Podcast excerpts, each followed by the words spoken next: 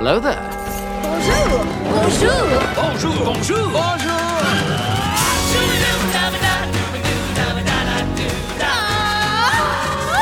Vers l'infini et au-delà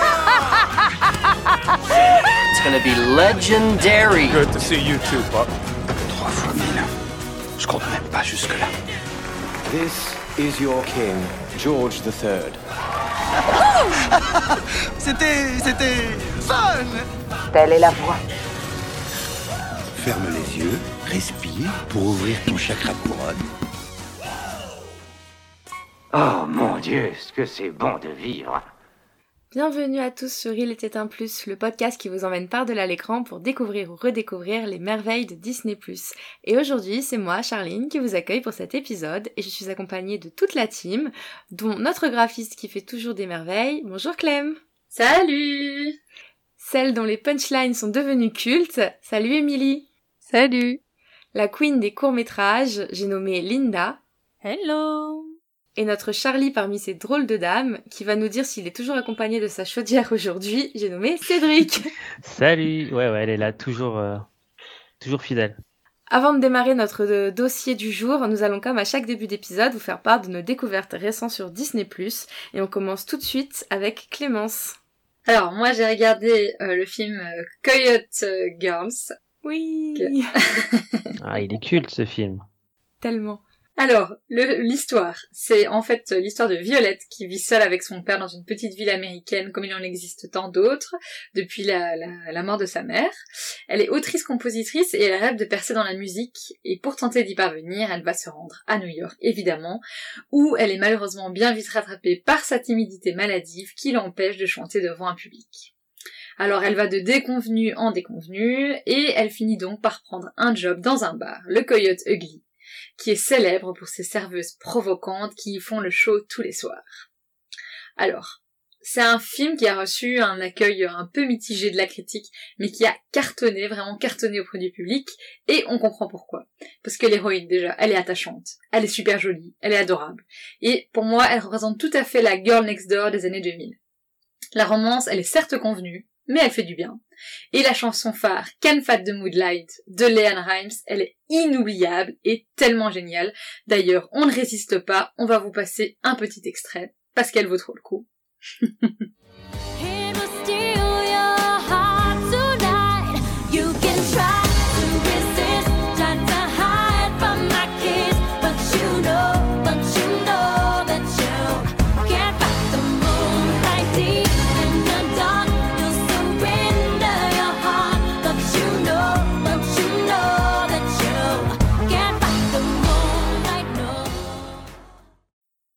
Mais en fait, j'ai déjà entendu cette chanson. Mais oui, la chanson est plus connue que le film.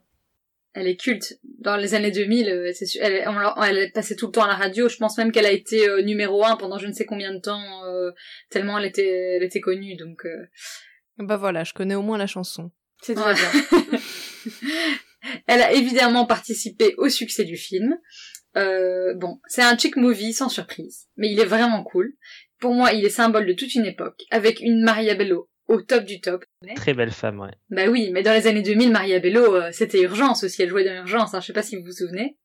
Euh, alors c'était des, il y avait des visages connus du nouveau millénaire, peut-être que maintenant ça ne vous dit plus rien, mais à l'époque, il y avait le mannequin Tyra Banks. Bah si, ça tout le monde connaît quand même. Bah oui, parce qu'il y avait l'émission là où elle participait, Oui. euh, je ne sais plus si ça s'appelait comment, Top Model ou un truc comme ça.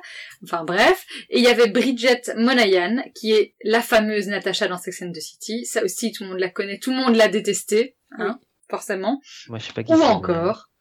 Tu sais pas qui c'est? Je connais Sex and the City de nom, mais j'ai jamais regardé. Donc, euh, je ne sais pas qui c'est.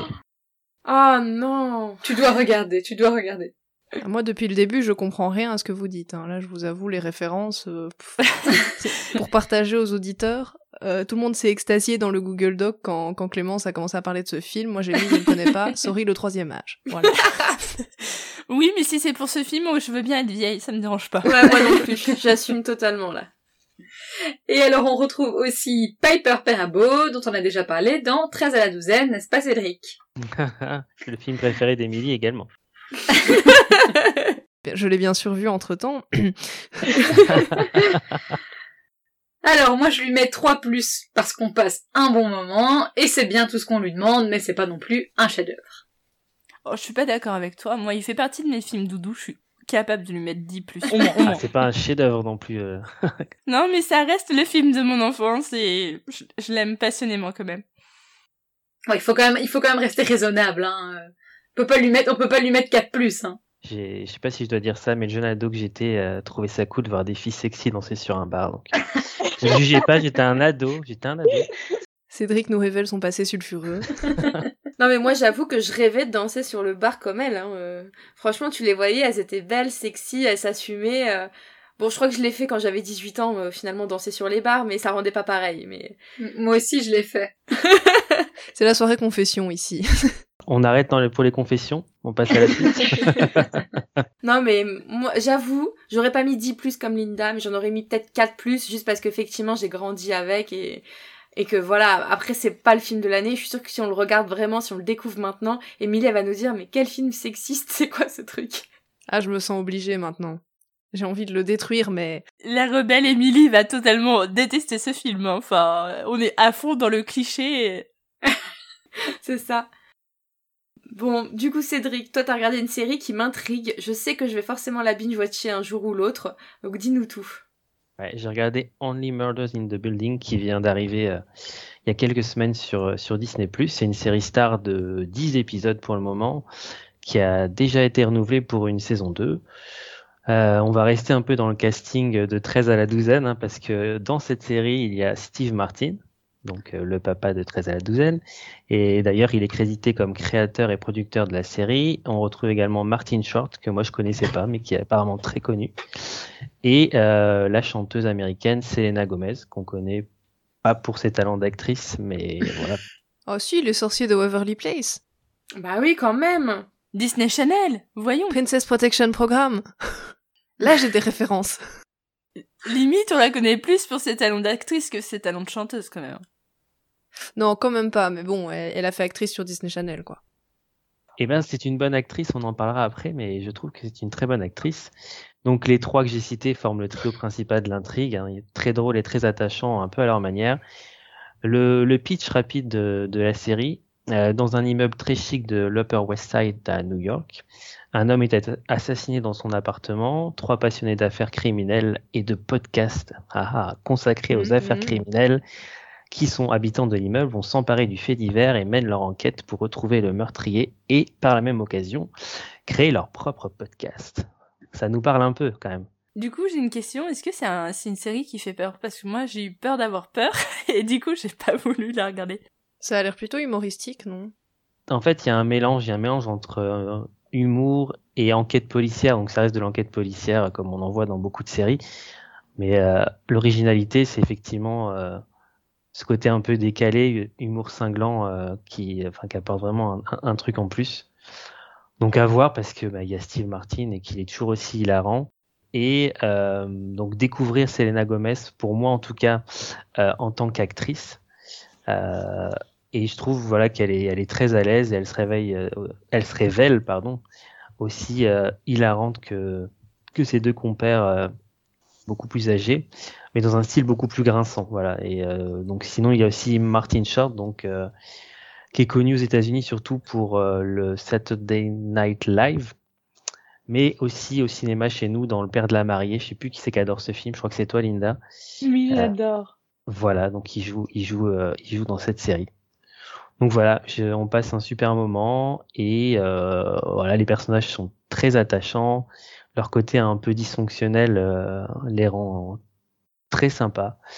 Et ils sont passionnés par leur enquête, donc on peut que les suivre et leur mettre 4 plus Elle est clairement sur ma liste, cette série-là. Ouais, ça a l'air sympa. à regarder carrément. Et toi, Émilie, qu'as-tu regardé?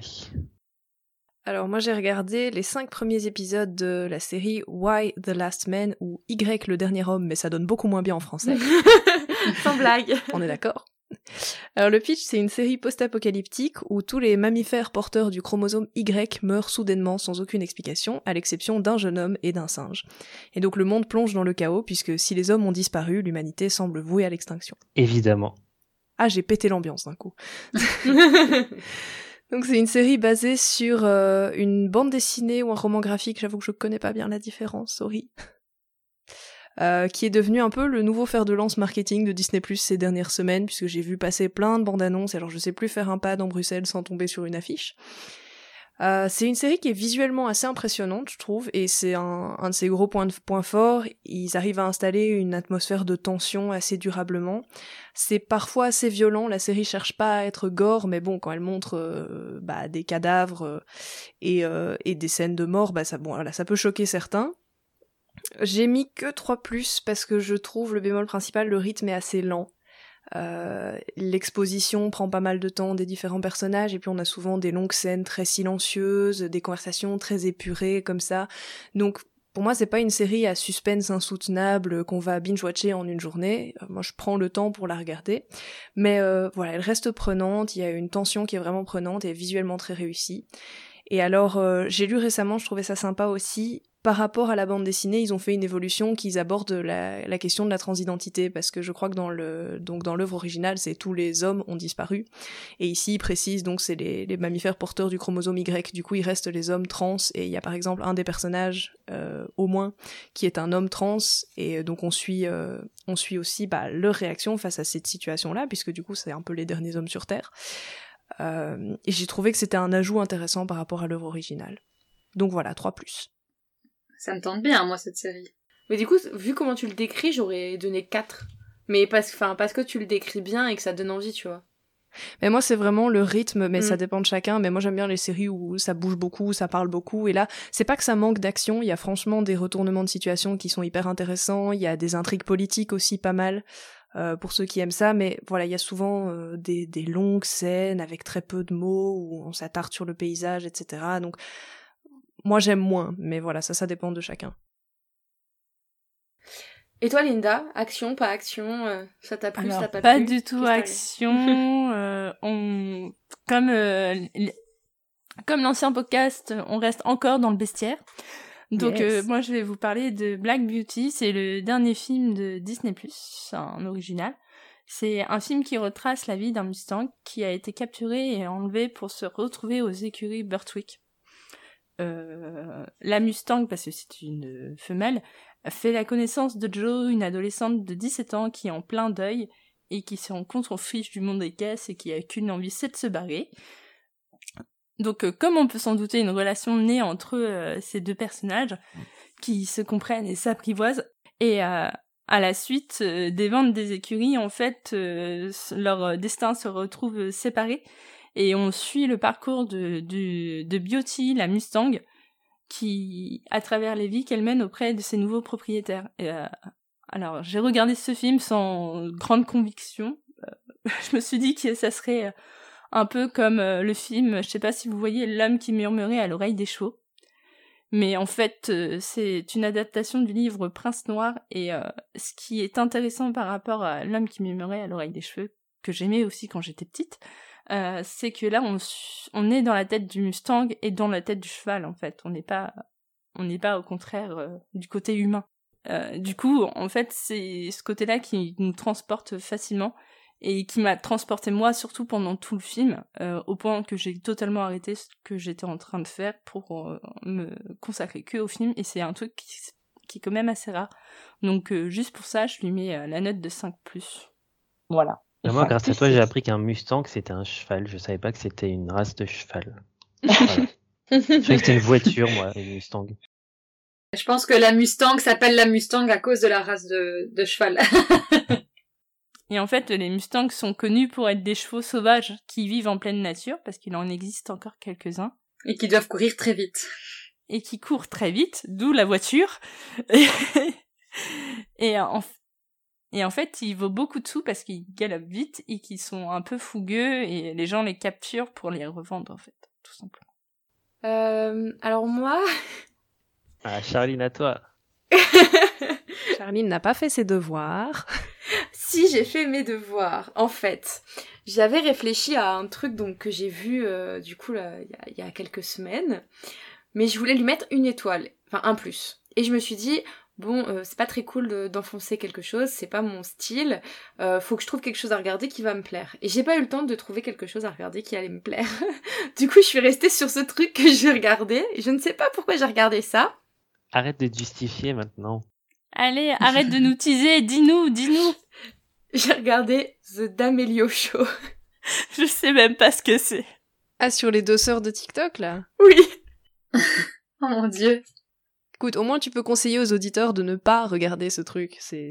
Ils gagneront du temps. Je conseille aux auditeurs de ne pas regarder ce documentaire qui je pensais, je me suis dit bon allez c'est sur Disney+, euh, c'est un documentaire sur euh, un docu-série du coup en plusieurs épisodes sur euh, deux sœurs euh, qui sont hyper connues sur TikTok. Alors je n'ai pas TikTok mais quand mes élèves ont appris que je m'appelais Charline, ils m'ont dit tout de suite mais madame, c'est presque comme Charlie d'Amélio de TikTok. Et j'étais là ah, OK. Oh non. Je ne connais pas, mais pourquoi pas Et du coup, quand j'ai vu ça sur euh, sur euh, Disney+, je me suis dit bon, ça se trouve c'est un documentaire intéressant qui explique un peu, voilà, le phénomène TikTok, comment on devient connu sur TikTok, les, les inconvénients, un peu, enfin tout ce côté-là. Mais pas du tout, mais pas du tout. En fait, euh, j'ai trouvé que ça vendait juste du rêve. Euh, les filles, je suis désolée pour elles, mais je les ai trouvées très creuses, pas intéressantes du tout, et je ne comprends toujours pas pourquoi elles sont aussi connues sur TikTok. Ça m'a pas fait du tout euh, comprendre. C'est les Kardashians de notre époque en fait. Ouais, mais j'ai l'impression que c'est encore pire parce que pour moi, les Kardashians, je sais pas comment expliquer, mais euh, j'ai quand même regardé quelques épisodes des Kardashians, de, de- voilà, et puis je vois ce qu'elles font à côté, les gammes de maquillage, euh, etc. Et tu sens qu'elles sont quand même intelligentes, qu'elles partent de rien, que elles vendent du vide entre guillemets. euh, Voilà, leur télé-réalité, c'est c'est rien, c'est du vide, c'est creux. Mais tu sens qu'il y a quand même une intelligence qu'elles ont réussi à, à gérer leur image, à trouver des gammes de vêtements, de, il y en a une qui reste mannequin, de, une gamme de maquillage, etc. Là, mais euh, j'ai trouvé ça mais hyper creux et vide et sans- enfin je n'ai toujours pas compris ce qu'elle foutait là. Et, euh, et j'ai trouvé le documentaire très lent et pas intéressant alors que sur le principe je pense que ça peut être sympa. Mais à, à part montrer euh, ah bah je voulais garder un chien et au final euh, le- je j'ai de la peine je je veux pas le rendre mais je sais pas comment m'en occuper parce que j'ai pas trop de temps libre. Vous comprenez TikTok ça prend trop de temps euh, bon finalement d'accord on garde le chien euh, d'accord. Euh, non, bah j'ai même pas été jusqu'au bout du docu-série. Euh, J'ai regardé, je crois, deux épisodes et déjà c'était beaucoup. Donc je mets un plus et encore c'est pas pour mettre zéro plus. Euh, ne allez pas regarder ça, ça ne sert à rien. Vous allez rien sent que savoir. t'es énervé d'avoir perdu ton temps, presque. Bah oui et non parce que j'étais dans mon bain donc en soi euh, je je- j'étais tranquille dans mon bain voilà ça tournait à côté je regardais d'un œil j'ai vite compris que j'allais pas finir quand je sortais du bain quoi. Donc euh, mais en fait je suis déçue parce que je me dis que ça peut vraiment être intéressant ce genre de choses. Malheureusement les réseaux sociaux Insta TikTok euh, moi je vois avec mes élèves ils sont obnubilés par ça. Ils en font tout tout un truc. Vraiment c'est c'est c'est prenant. Enfin j'ai j'ai des élèves ils sont addicts totalement. Et, euh, et je me suis dit peut-être qu'on va essayer de comprendre comment elles sont venues là, peut-être qu'il va y avoir un peu de prévention. Alors, encore une fois, peut-être que ça vient après, hein. j'ai regardé que deux épisodes, j'ai pas voulu voir la suite. Mais en fait, j'étais hyper déçue de, voilà, de la manière dont c'est tourné. Et... Il, il parle si un tout petit peu à un moment de comment... Alors, il y en a une des deux sœurs qui... euh, en fait, tout le monde lui reproche d'être là parce que sa sœur a percé. Et du coup, c'est parce que sa sœur a percé qu'elle a réussi à, à percer elle aussi, entre guillemets. Et, euh, en fait, elle se prend des remarques de haine de partout, alors que elle essaye de faire de la chanson et, et de, de faire aimer par elle-même, entre guillemets. Mais euh, c'est hyper superficiel, quoi. C'est juste, voilà les messages que je reçois, euh, ça me fait de la peine. euh, voilà, c'est tout. Et le chien, ils l'ont gardé ou pas du coup? Bah, euh, deuxième épisode, il l'avait gardé, je sais pas après. Donc voilà, n'allez pas regarder, c'est c'est c'est pas c'est pas du tout intéressant. Je, on va enchaîner du coup avec euh, notre dossier du jour, maintenant qu'on a vu euh, plein de choses à voir et à ne pas voir euh, sur Disney Plus en ce moment.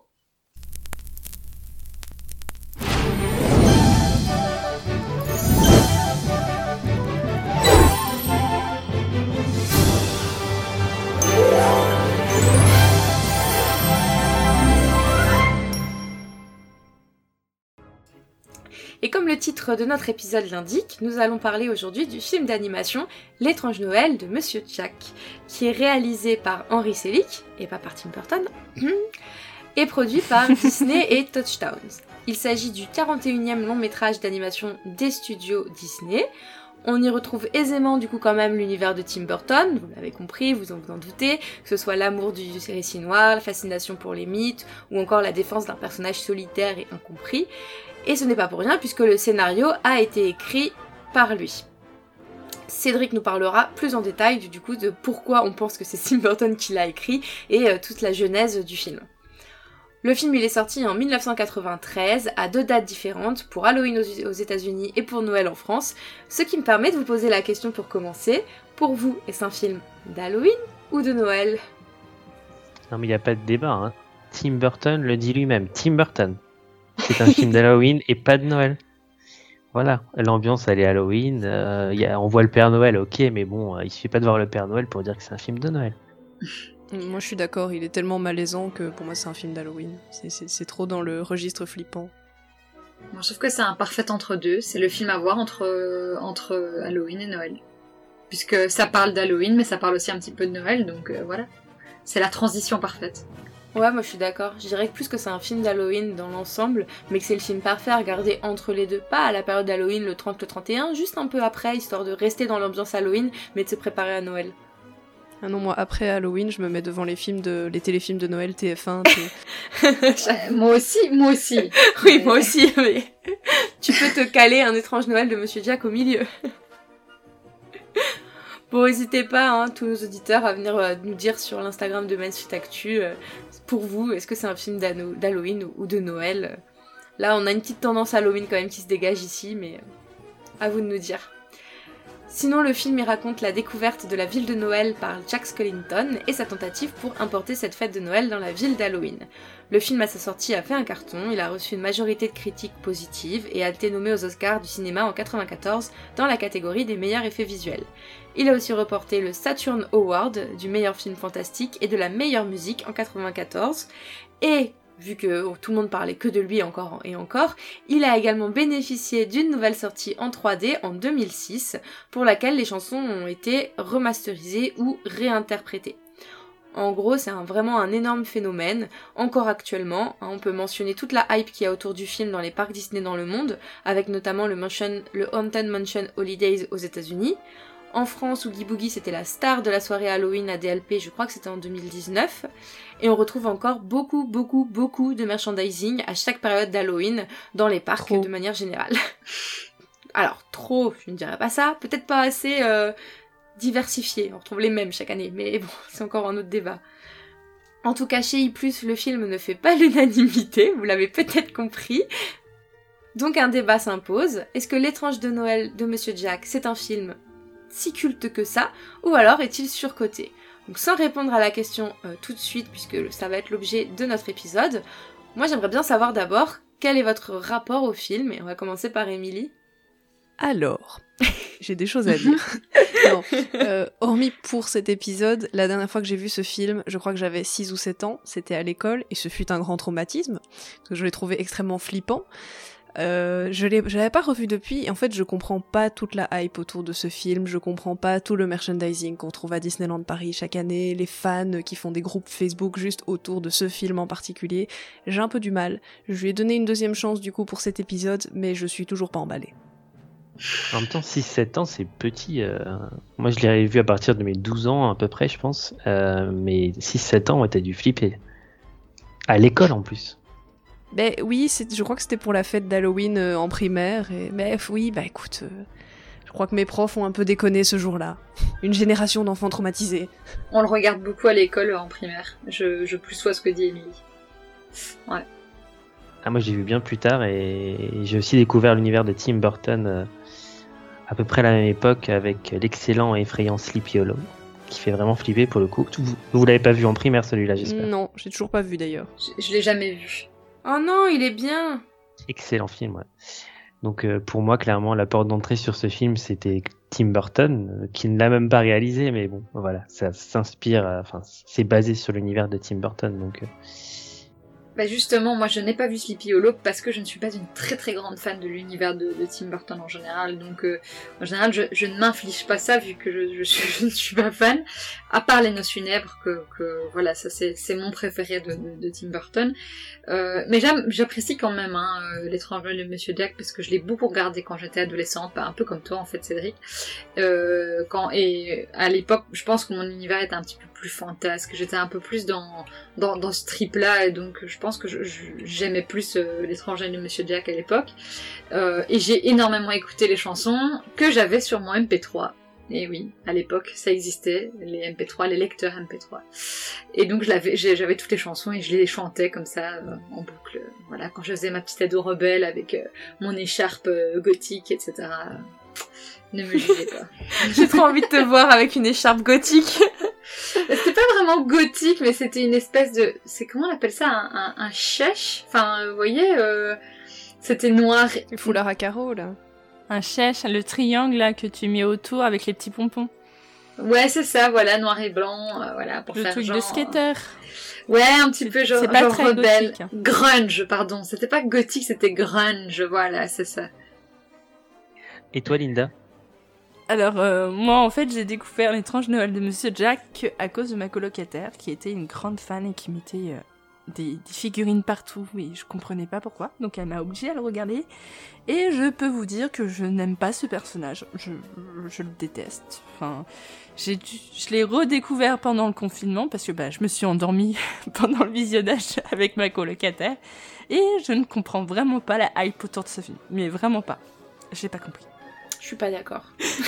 Et toi, Charline, du coup? Bah moi j'ai découvert le film il y a 7-8 ans en fait quand j'ai rencontré mon mari. Il savait que j'étais fan de films Disney, euh, voilà, il l'avait accepté hein, très rapidement. mais lui c'était pas trop son univers et en fait ici il y en avait trois qu'il aimait bien dans de- des films Disney, alors qu'ils sont pas vraiment des Disney, vous allez comprendre. Là-haut, Wally et l'étrange Noël de Monsieur Jack. Donc on n'est pas vraiment dans la touche Disney, mais voilà, il y a l'étiquette Disney. Ah, mais il n'y a pas les princesses. Bah oui, voilà, il, a, il avait pas compris. euh. Mais là-haut, il a essayé de me le vendre. Il y a une histoire d'amour. Ouais, c'est ça, ouais. Ouais, Mais bon. enfin bon. Triste. Ouais, mais elle est un petit peu euh, très triste. vite expédiée quand même. hein. Ouais.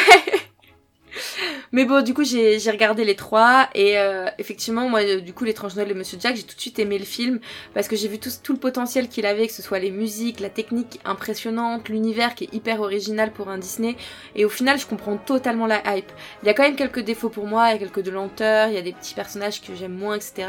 Mais, euh, mais franchement, je comprends totalement la hype. Ça a été un, gros coup de cœur quand, je l'ai vu la première fois, donc euh, j'aime beaucoup.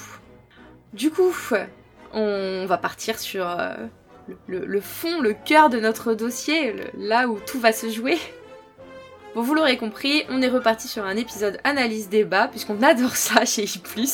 Et là, on a des avis assez divergents, entre ceux qui détestent, ceux qui adorent, ceux qui ont un avis.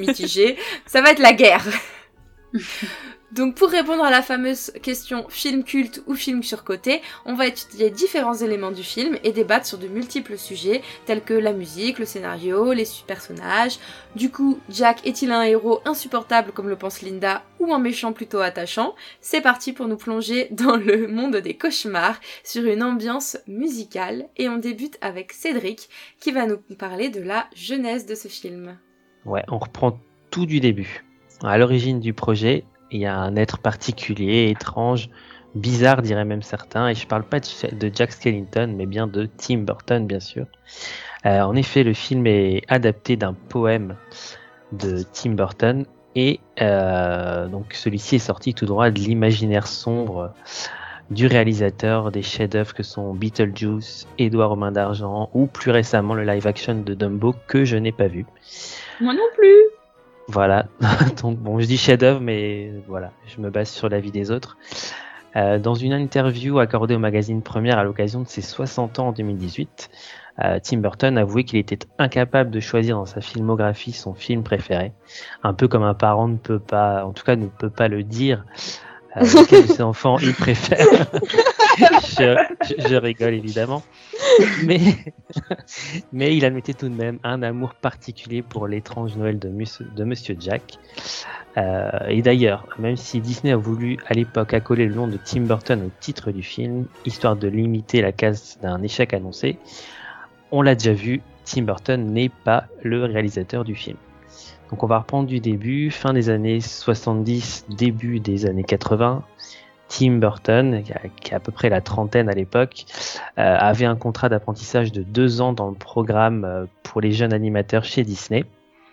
Euh, il avait déjà ce, caractère excentrique et solitaire et il dessinait déjà aussi beaucoup de choses étranges, en tout cas ce que les autres trouvaient étranges. Euh, et sa sensibilité artistique ne correspondait clairement pas aux attentes des dirigeants de Disney de l'époque, et même des dirigeants d'aujourd'hui, je dirais. Mais il s'est fait ami avec euh, Henry Selick, lui aussi apprenti dans le programme euh, Disney. Et voilà, ils, se, sont reconnus l'un dans l'autre et ils étaient tous les deux allergiques aux dessins mignons prônés par, par la firme aux grandes oreilles.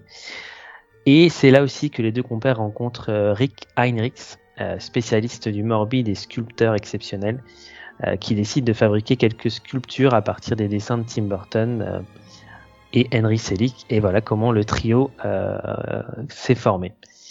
Donc Tim et Rick ont commencé à avoir l'idée de ce personnage nommé Jack, petit clin d'œil caché ou à peine caché au Jack aux lanternes les bien connues citrouilles d'Halloween aux États-Unis et qui ont fait le tour du monde. Euh, donc euh, un personnage qui passerait du monde d'Halloween au monde de Noël. Mais les dirigeants donc euh, de Disney leur ont répondu c'est pas du Disney. Donc Burton et ses copains sont à l'époque persuadés que si Walt était encore vivant, il aurait adoré l'histoire et il leur aurait demandé de tout faire pour le faire coller à l'image Disney.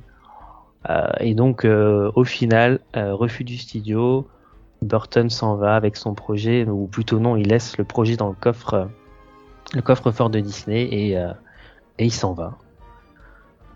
Et au début des années 90, changement de décor, Tim Burton est devenu l'un des réalisateurs les plus en vue à Hollywood.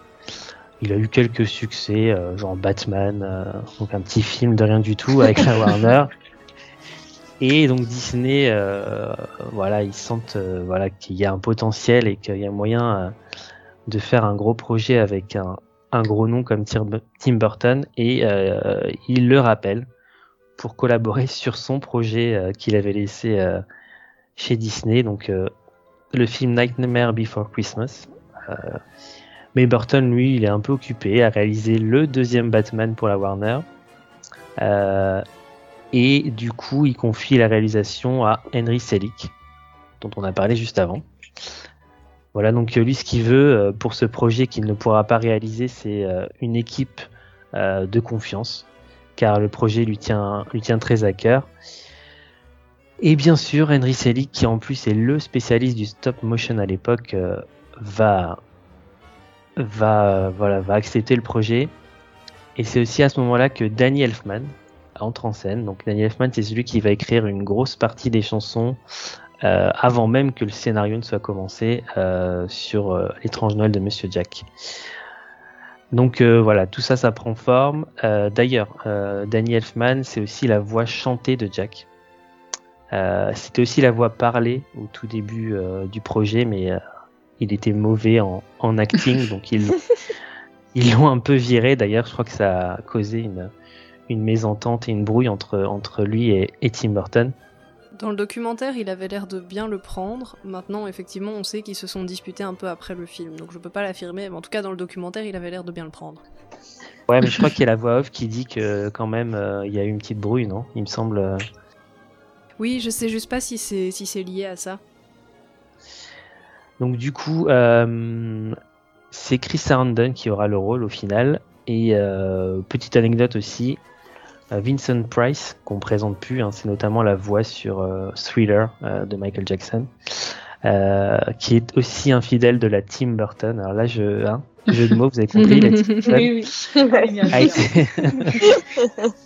a été casté à l'époque sur la voix de, de, Sandy Claus ou Santa Claus, le Père Noël du film.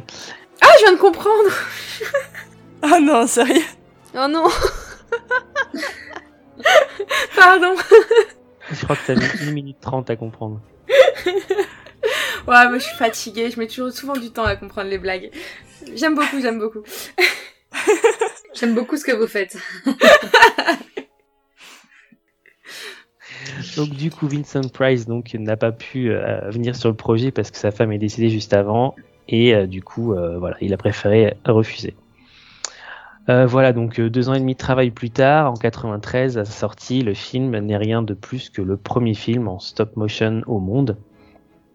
Euh, sur le reste de l'équipe, on peut aussi parler de Caroline Thompson quand même, qui a écrit le scénario du film et qui a aussi travaillé sur Édouard aux mains d'argent, donc c'est aussi une, fidèle de Tim Burton. Et Michael McDowell, mais lui il a fait il a fait une apparition rapide parce que euh, il était un peu trop euh, intéressé par les drogues et en fait il avançait pas sur le scénario. C'est d'ailleurs pour ça que Danny Elfman du coup avait écrit euh, toutes les chansons avant même que euh, Michael McDowell euh, voilà euh, écrive une seule ligne du scénario. Donc elle reprend le projet, Caroline Thompson. Pardon, mais tu parles, tu parles d'addiction en drogue, de ligne, etc. Je, je fais une association. Donc Caroline Thompson en plus, euh, elle connaît bien, euh, même très bien, notre ami Danny Elfman parce qu'à l'époque ils sont ensemble, ils vivent ensemble et euh, du coup elle avait déjà entendu toutes les chansons avant même de de commencer à travailler sur le projet. Et d'ailleurs elle a commencé donc quand elle a repris le projet, elle a totalement réécrit le personnage de Sally qui euh, apparemment avait un côté très femme fatale. Bon, Est-ce qu'on doit la remercier d'avoir revu le personnage? Oui Pour moi, il est différent, mais il est pas mieux. Enfin, on en reparlera plus tard, mais question féminisme, il y a un truc qui est raté là. Il y, a, il y a un gros problème. Et pour finir, on va parler un peu gros sous. hein. Le budget initial du film était de 18 millions de dollars. Euh, budget légèrement, légèrement dépassé, puisqu'au final, le film a coûté 24 millions, mais il en a rapporté 51 à sa sortie aux États-Unis. Euh, critique était très divisée, certains le trouvent génial, d'autres ennuyeux, un peu comme nous finalement. Euh, et les résultats financiers euh, ont été très honorables, bien que pas incroyables. Tu parlais de carton tout à l'heure, Charline. Je crois qu'à l'époque, c'était c'était pas mal, mais Ça fait un carton après sur le long terme. ouais, plus tard, ouais, c'est ça. Mm.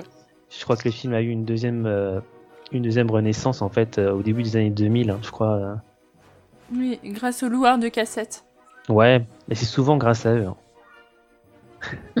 le succès du film, lui, s'est construit, comme tu viens de le dire, au fil du temps, euh, avec une grosse euh, fanbase euh, voilà, qui n'arrêtait pas de grandir et l'avènement donc des cassettes et des DVD et du merchandising à, Disneyland et voilà. Je crois qu'Emily, tu voulais nous parler d'ailleurs de théories de euh. Alors j'ai noté dans je ne sais plus quel euh, documentaire, mais je suis allée faire des petites recherches là-dessus. Il y a des fans qui ont des théories euh, sur le Burton multiverse, Burtonverse, appelez ça comme vous voulez, comme quoi les donc les films de Tim Burton ou en tout cas les je- on peut pas dire dessin animé du coup si c'est du stop motion, non? Si. Tu peux dire film d'animation. Voilà. En- entre ces films d'animation. Et donc la théorie, c'est que dans Frankenweenie, donc avec le, le petit chien que le garçon ramène à la vie façon Frankenstein, c'est un petit garçon qui s'appelle Victor et qui perd son chien qui s'appelle Spark. Dans Les Noces funèbres, mais qui est sorti avant Frankenweenie, le personnage adulte s'appelle aussi Victor et donc on suppose que c'est le même. Et qui retrouve un chien mort qui s'appelle aussi Spark. Jusqu'ici, pour moi, c'est logique. Et alors, il y a des gens qui relient l'étrange Noël de Monsieur Jack à tout ça en disant que Jack Skellington est en fait Victor, mais qui est décédé, qui a changé de nom pour Dieu sait quelle raison, avec son chien qui s'appelle Zéro, qui a changé de nom aussi. Est-ce que tout est lié? Est-ce que c'est de la conspiration? Je vous laisse juger. Moi, je pense que Tim Burton, il en est capable, il est barré quand même. Pour les deux, Victor, c'est logique, mais le coup de en fait Jack Skellington, c'est Victor. Bon. Hmm. Moi j'aime bien l'idée. Pourquoi pas? J'en ai vu aucun, je peux pas juger. Mais du coup, euh, la question qui peut se poser, c'est à votre avis, enfin selon vous en tout cas, est-ce que l'univers de Tim Burton et l'univers Disney, ils font bon ménage? Dans la mesure où Disney fait maintenant du Marvel, du Star Wars et qu'il y a American Horror Story sur Disney+, je pense que la question ne se pose plus trop. Mais non, pour moi, ça fait pas du tout bon ménage. Enfin, je j'ai pas du tout été convaincue par les collaborations entre Tim Burton et Disney. Euh, bon, après, j'ai pas vu Dumbo, je, je l'admets. Mais en tout cas, sur Alice au Pays des Merveilles, euh, pff, enfin, je me suis ennuyée devant ce film, j'ai pas compris. Ah, moi j'ai bien aimé Alice. Moi aussi, j'ai bien aimé. J'ai bien aimé et Alice et Dumbo. Et du coup, moi j'ai trouvé que la collaboration était totalement réussie parce que ça apportait vraiment une touche d'originalité, quelque chose de neuf, un œil, euh, un œil nouveau. Et que ça montrait aussi que Disney c'était pas que paillettes, princesses, tout mignonné, euh, voilà, que des belles images, etc. Et, euh, et j'aime cette collaboration. J'aimerais bien que ça continue. Moi, je suis mitigée.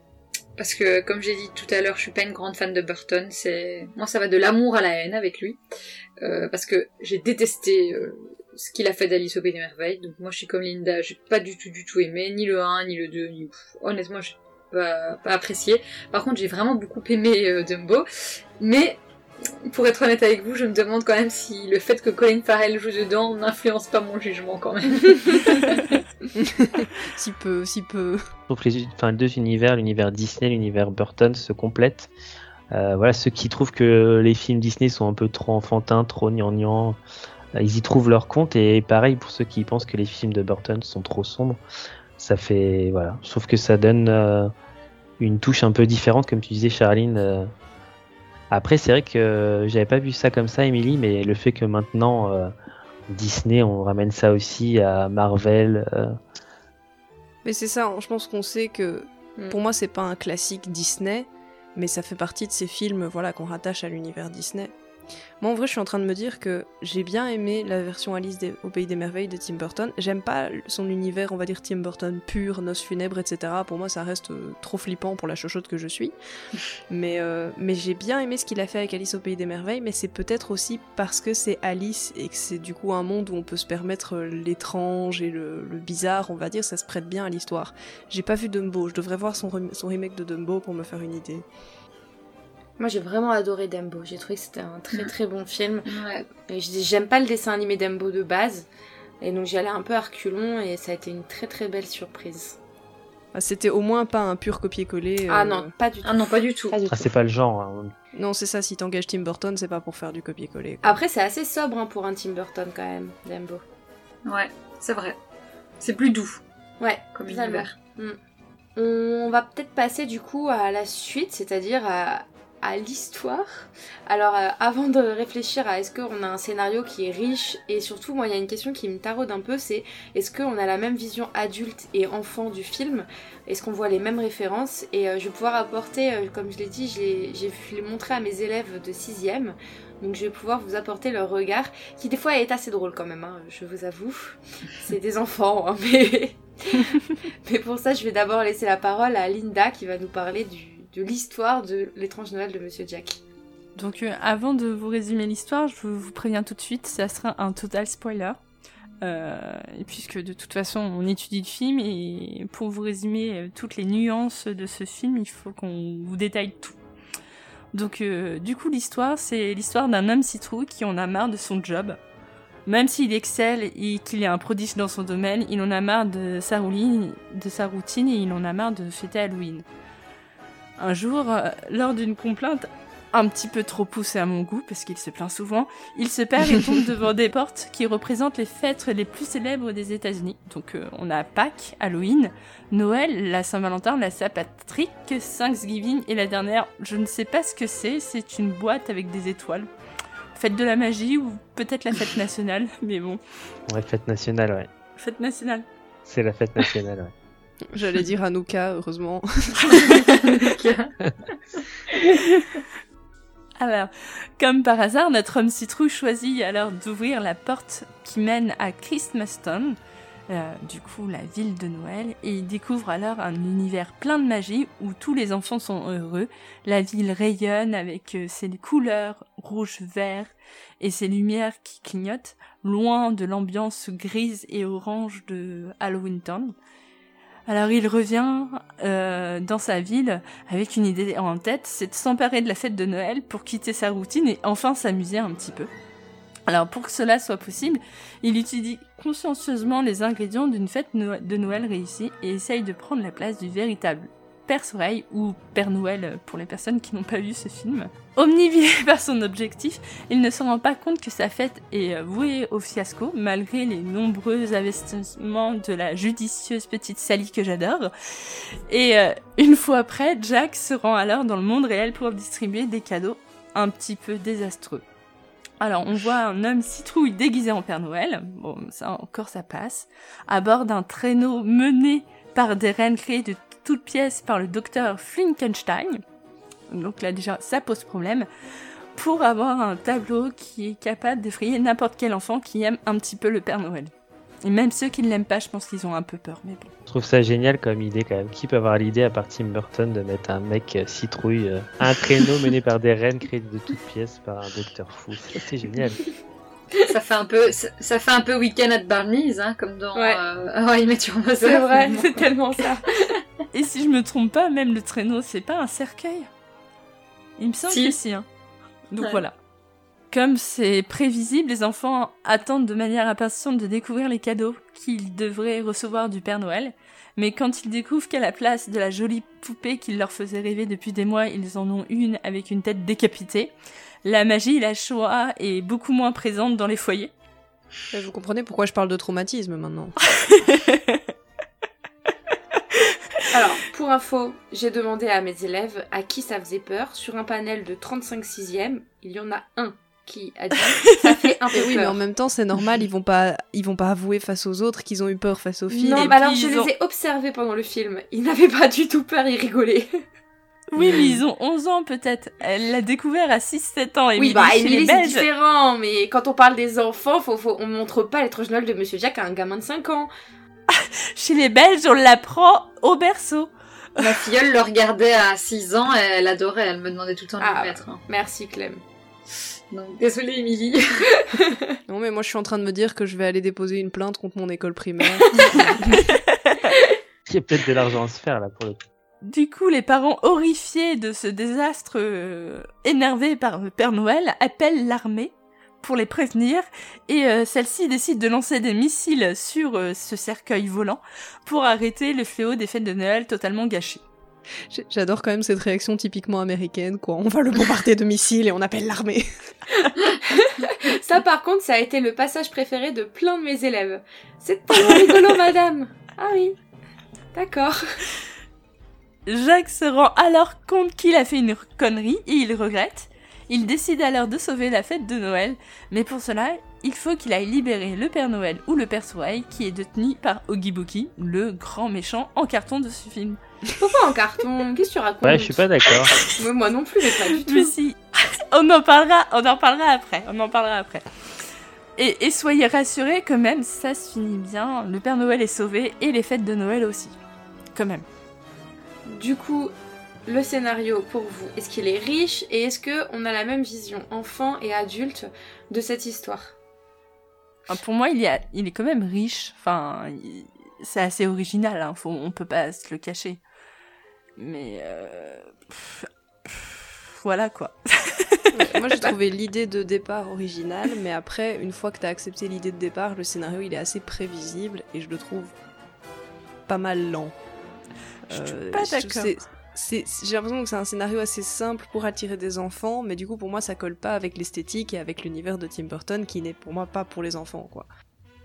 Bah pour moi, le- l'esthétique peut être pour les enfants. C'est plus sombre ce qui, que, à, quoi- enfin, que ce à quoi ils ont l'habitude, mais ça n'empêche pas euh, que, ce soit, que ce soit accessible à, alors pas 5 ans encore une fois, mais à des enfants de euh, 10, 12 ans. euh, je trouve que, ça reste très accessible. On sent que c'est effectivement adressé au public euh, jeune, vu les gags qu'il y a et le scénario qui est quand même oui, assez prévisible sur le long terme. Après, moi, je suis pas d'accord. Je trouve qu'il y a quand même toute une double lecture. Quand la, la manière dont, dont il arrive et euh, dans, dans bon ok il fait un peu des il fait un peu n'importe quoi on est d'accord. Mais euh, cette société là dans Christmas Town qui n'accepte pas l'étranger on voit que euh, il se barricade il lui lance euh, c'est quand même hyper violent ils essayent de le tuer directement je, je trouve qu'il y a quand même aussi un peu un parallèle avec euh, bah, avec la société actuelle qui n'accepte pas euh, alors moi j'allais je, pensais tout de suite aux, aux migrants tu vois aux, aux, aux étrangers etc qui arrivent moi mes élèves ils ont vu euh, toutes les des élèves qui sont différents Ils m'ont dit on a l'impression que euh, parce qu'il est différent, il est pas comme eux, il est rejeté. Eux, ils ont pas vu le côté. Euh, moi, je le voyais ouais, comme des étrangers qui arrivent dans un, dans un autre pays et qui se font rejeter. Eux, ils le voyaient juste comme deux élèves d'une classe qui sont pas, qui sont pas la même, qui ne se ressemblent pas. Mais je trouve qu'il y a quand même toute cette double lecture qui est assez in- intéressante au final. Et c'est vrai que dans ce sens-là, tu peux le rattacher à un bon Disney, c'est-à-dire il, il essaye de s'adresser à la fois aux enfants et aux adultes. Pour le, pour le fact-checking, le but de Disney, c'était plutôt de viser les adolescents. En fait, ils ont fait une première projection test avec un public d'enfants et ils ont vu que ça marchait pas du tout, que les enfants accrochaient pas, etc. Et qu'ils étaient traumatisés. Par exemple. et donc ils ont... Et donc euh, Disney a décidé de le distribuer via leur label euh, Touchstone Pictures, qui donc en fait appartient à Disney, mais c'est le label qui leur permet de distribuer des films plus matures, plus adressés aux adultes. Et donc leur idée était finalement de viser plutôt les adolescents, parce que voilà, les films qui sortent sous le label Disney doivent garder une image très familiale et tout public. Mais moi, je suis pas d'accord avec euh, ce que vous dites euh, quand vous dites que l'esthétique, euh, peut plus toucher les enfants. Moi, je trouve que justement, au niveau de l'esthétique, il y a énormément de travail et de recherche qui, pour moi, euh, est- est- allez, il y a- beaucoup de de symbolique et de choses que peut-être un enfant passe totalement à côté. Alors oui, certes, il comprend facilement le contraste, le gris, le blanc, les, touches d'orange, etc. Il comprend qu'il est dans la ville d'Halloween et que quand euh, il arrive à Christmas Town, bah, les couleurs font qu'il est à Christmas Town. Mais il y a, tellement, pour moi, plus que ça dans l'esthétique qu'un un adulte peut comprendre, euh, alors qu'un enfant, euh, voilà, il va, il va le lire de manière très, voilà, très premier degré. Et je trouve que l'esthétique, euh, pour moi, n'est pas, euh, n'est pas abordable, euh, enfin, par un enfant comme elle l'est pour un adulte, quoi. Alors moi je disais pas qu'il était abordable dans le sens où ils vont tout comprendre les références etc. Et puis ça on en reviendra dans la partie esthétique. Ce que je voulais juste dire c'est qu'elle fait pas flipper et que elle est accessible dans le sens où ils peuvent le, le regarder. C'est pas un film qui vont qui va rejeter. Enfin typiquement on met un élève devant ou un enfant devant. Je suis désolée hein, déformation professionnelle. Mais on met un enfant devant un film des années 20 en noir et blanc sans son etc. Il va avoir beaucoup de mal à accrocher. Je trouve que Oui. l'univers de l'étrange Noël de Monsieur Jack, ils finissent quand même par réussir à accrocher. C'est en ça que moi je voulais dire que ça reste Ouais, ouais, accessible. Mais évidemment, ils passent à côté de plein de choses. Et même au niveau du scénario, si on reprend sur le scénario, toutes les citations, par exemple quand le maire il dit « Je ne suis qu'un élu, je ne prends pas de décision par moi-même bah, Moi j'ai vu un petit tacle aux élus, je suis désolée, les, élèves, les enfants ils comprennent pas. Non. Ou quand Jacques il nous dit « Être ou ne pas être », pareil, ça s'est adressé à des adultes. À un moment, il prend la pose du penseur de Rodin, c'est adressé à des adultes. Moi, je trouve qu'au même au niveau du vocabulaire, des paroles, etc., on a quand même un film qui est adressé certes pour les enfants, mais qui a une double lecture, comme on disait, dans pas mal de Disney.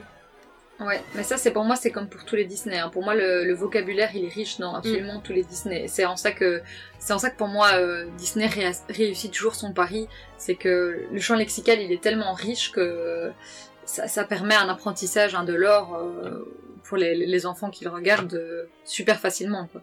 Ouais. Est-ce que vous avez quelque chose à, à rajouter du coup sur euh, le, le scénario, l'histoire Non. Eh bien, on va pouvoir attaquer sur l'esthétisme du coup, et, on... et Clémence, notre spécialiste d'art, va pouvoir nous détailler tout ça.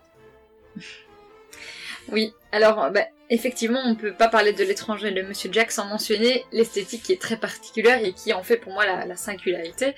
Euh, qui l'esthétique elle est tellement singulière que le film il a d'ailleurs été nommé euh, pour l'Oscar des meilleurs effets visuels, mais il a malheureusement perdu face à Jurassic Park. Euh, trois années de, de travail acharné ont été nécessaires pour produire euh, ce film d'animation qui une animation qui est dite en volume parce qu'en fait on peut euh, tourner autour de, du- des sujets qui, qui constituent le, le- le- dessin animé. Euh, donc euh, ils sont dotés de volume, hein, au contraire du dessin d'animation classique comme Bambi par exemple, qui ne se fait que sur un seul plan et le dessin donc en volume il met souvent en mouvement les objets inanimés.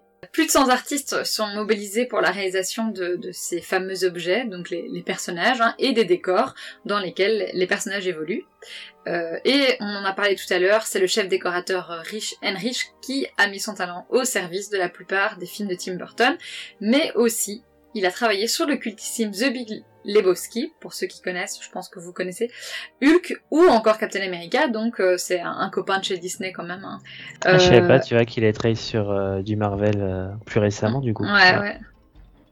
Euh, il est euh, bah, donc à l'origine de la création de l'univers fantasque de Burton. Euh, et il faut savoir qu'il faut pas moins de 60 marionnettes produites chacune en trois exemplaires pour, pouvoir faire le, le, film d'animation, pardon. Et qu'une minute de film équivaut à une semaine de travail. Donc c'est vraiment énorme, c'est un travail titanesque et minutieux. Il faut par exemple environ 400 têtes différentes pour le personnage de Jack, afin de varier les expressions et de faire coïncider les formes de la bouche avec les paroles, bien sûr. Euh, D'ailleurs, le tournage, il nécessitait au moins 15 animateurs pour pouvoir manipuler les marionnettes en même temps. Donc, Mais en fait, ça doit être un travail horrible pour les animateurs. Ouais. Tu passes ta journée à bouger la main du truc d'un centimètre Ouais. et puis bouger un petit peu chaque... euh. C'est clair, mais même pas un centimètre, c'est vraiment infime hein, les mouvements parce que Ouais, c'est Euh, vrai. On le verra plus tard, mais c'est euh, c'est 24 images par seconde, donc c'est vraiment des mouvements infimes, euh, donc euh, c'est un job titanesque qui, prend énormément de temps. Euh, D'ailleurs, on l'a dit, hein, il a fallu euh, trois ans pour le faire, donc euh, c'est dire à quel point ça, prend du temps.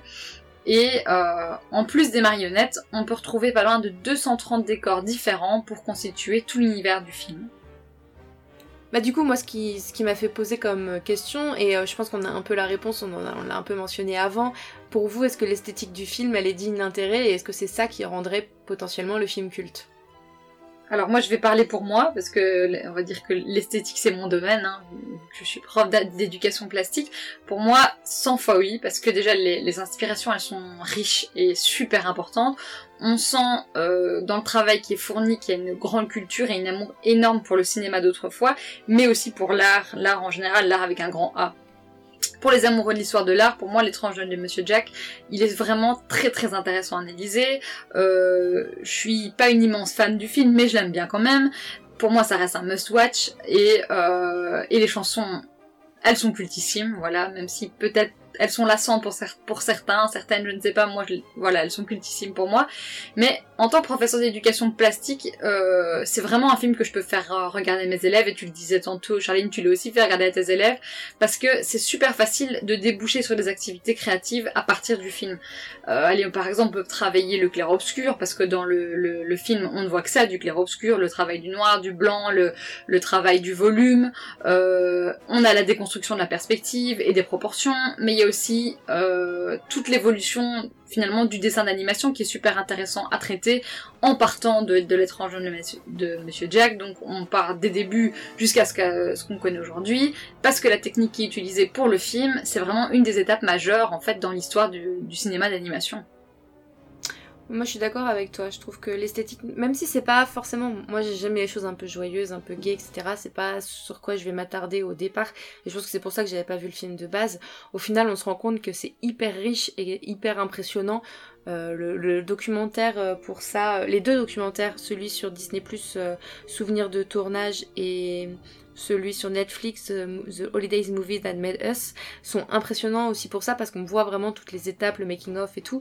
Et, euh, je, je trouve ça dingue. Et t'en parleras tout à l'heure, je pense. Mais moi, effectivement, je l'ai fait montrer à mes élèves. Moi, c'était particulièrement pour parler du stop motion que je trouve hyper bien fait dans ce film. Mais pour moi, effectivement, l'esthétique du film, bien sûr, euh, c'est ce qui rend le film culte, entre autres.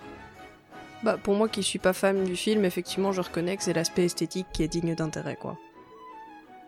Merci, Émilie. non mais, ok, ça sonnait très snob, c'est vrai. Non, c'est c'est l'aspect esthétique qui rend le film intéressant parce qu'en soi, le scénario, je le trouve pas particulièrement original une fois passé la première idée de on va mettre le roi des citrouilles dans le monde de Noël. Et, et les, les personnages pas particulièrement non plus. Pour moi, c'est l'esthétique qui donne tout le côté original, quoi. Il y a quand même l'empreinte de Tim Burton plus euh, le stop motion qui donne le, qui fait le petit truc magique qui rend le film un petit peu intéressant. Ouais, Je crois parce quand que- euh, on entend tout ce que tu as dit, euh, enfin Clem, on n'a pas envie de dire que c'est que l'esthétisme est pas digne d'intérêt, c'est un travail titanesque, c'est complètement Ouais. dingue. Je pense qu'il y a assez peu de films qui ont nécessité autant de travail, euh, donc euh, et, enfin, Ouais. et puis autant de personnes finalement, ils, ils étaient extrêmement nombreux sur un sur un film qui dure qu'une heure et quart, je crois, une heure vingt. Et encore, on parle, ici du travail que ça engendrait, mais on n'a pas encore parlé des, des influences parce qu'on dit oui, euh, le, on, on, sent, on sent l'influence de Tim Burton, mais Tim Burton il est lui-même influencé par tout un tas d'œuvres artistiques, que ce soit de, des œuvres cinématographiques, de la peinture, de la musique ou des dessins, et c'est en ça aussi que pour moi il est vraiment euh, intéressant l'étrange de Monsieur Jack parce qu'il y a, y, a, y a vraiment une multitude d'influences qui sont, qui sont super importantes. Euh, par exemple, on a euh, les décors du monde d'Halloween qui évoquent une certaine esthétique gothique euh, avec une perspective tordue qui rappelle ceux donc du cabinet du docteur Caligari qui est un film expressionniste allemand. On verra en fait que l'expressionnisme a vraiment beaucoup influencé Tim Burton dans, le scénario, mais aussi aura influencé dans la réalisation du film. Euh, on retrouve donc cette influence euh, très sombre euh, dans les thèmes et dans la façon d'appréhender la mise en place des décors et de l'animation. On a donc des éclairages qui sont très, pardon, très contrastés et ça offre une certaine opposition qui, amène cet effet très dramatique qu'on voit dans le film. Les lignes, elles sont totalement déséquilibrées et alors les, acteurs sont très maquillés dans le cinéma expressionniste allemand tout comme les personnages au final de, de, de l'étranger de Monsieur Jack, hein, ils sont tous, euh, ils ont tous des visages un peu bariolés, des, des traits très exagérés, et Jack lui-même, il est un peu comme ça, et il peut même paraître un peu exubérant, et parfois, comme certains l'ont dit, insupportable, parce qu'il représente en fait le jeu des acteurs du cinéma des années 20, euh, du cinéma des expressionnistes allemands finalement. Euh, alors les caractéristiques de l'expressionnisme allemand, elles se retrouvent donc dans, dans l'ambiance torturée du film. On a des perspectives qui sont brisées dans la ville d'Halloweenton. On a des personnages qui sont emblématiques du thème. Euh, par exemple, on a le savant fou et sa créature, donc lie l'affreux docteur Finkelstein et le héros solitaire Jack. Mais l'influence, elle est pas seulement cinématographique. Euh, l'expressionnisme allemand, il est également présent en peinture au 21e siècle, au 20 au XXe siècle, pardon.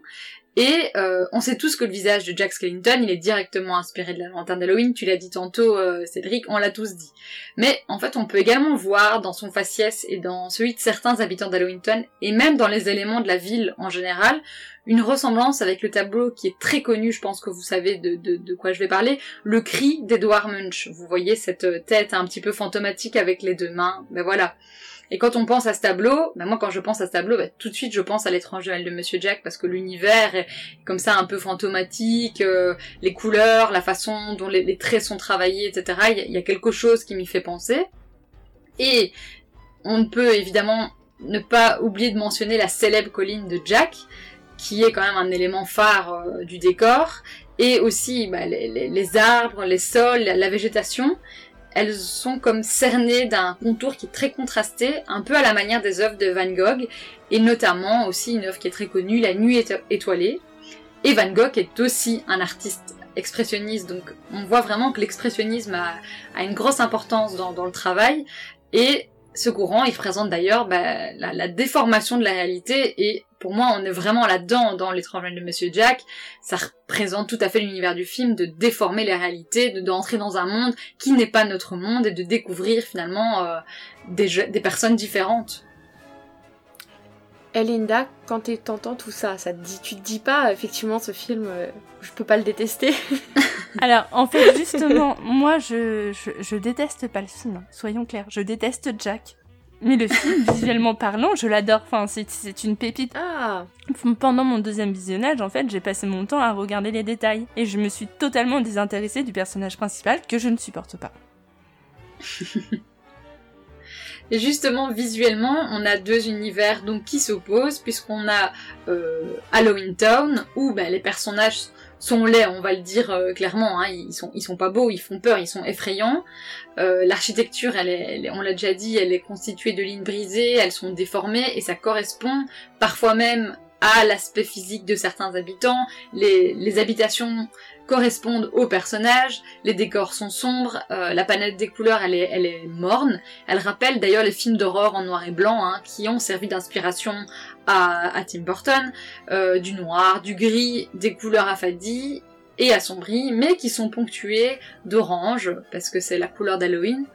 Euh, la, textu- la texture des objets, elle est aussi très intéressante. La texture des objets, des habits, elle est très travaillée. Et alors on retrouve des effets de vent, de brume, de feu, d'éclairs et de fumée.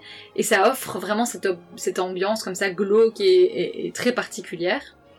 Alors que dans Christmas Town, là, bah, tout est propre, lisse et convenu. L'architecture, euh, elle euh, elle, im- euh, elle, elle obéit aux règles habituelles.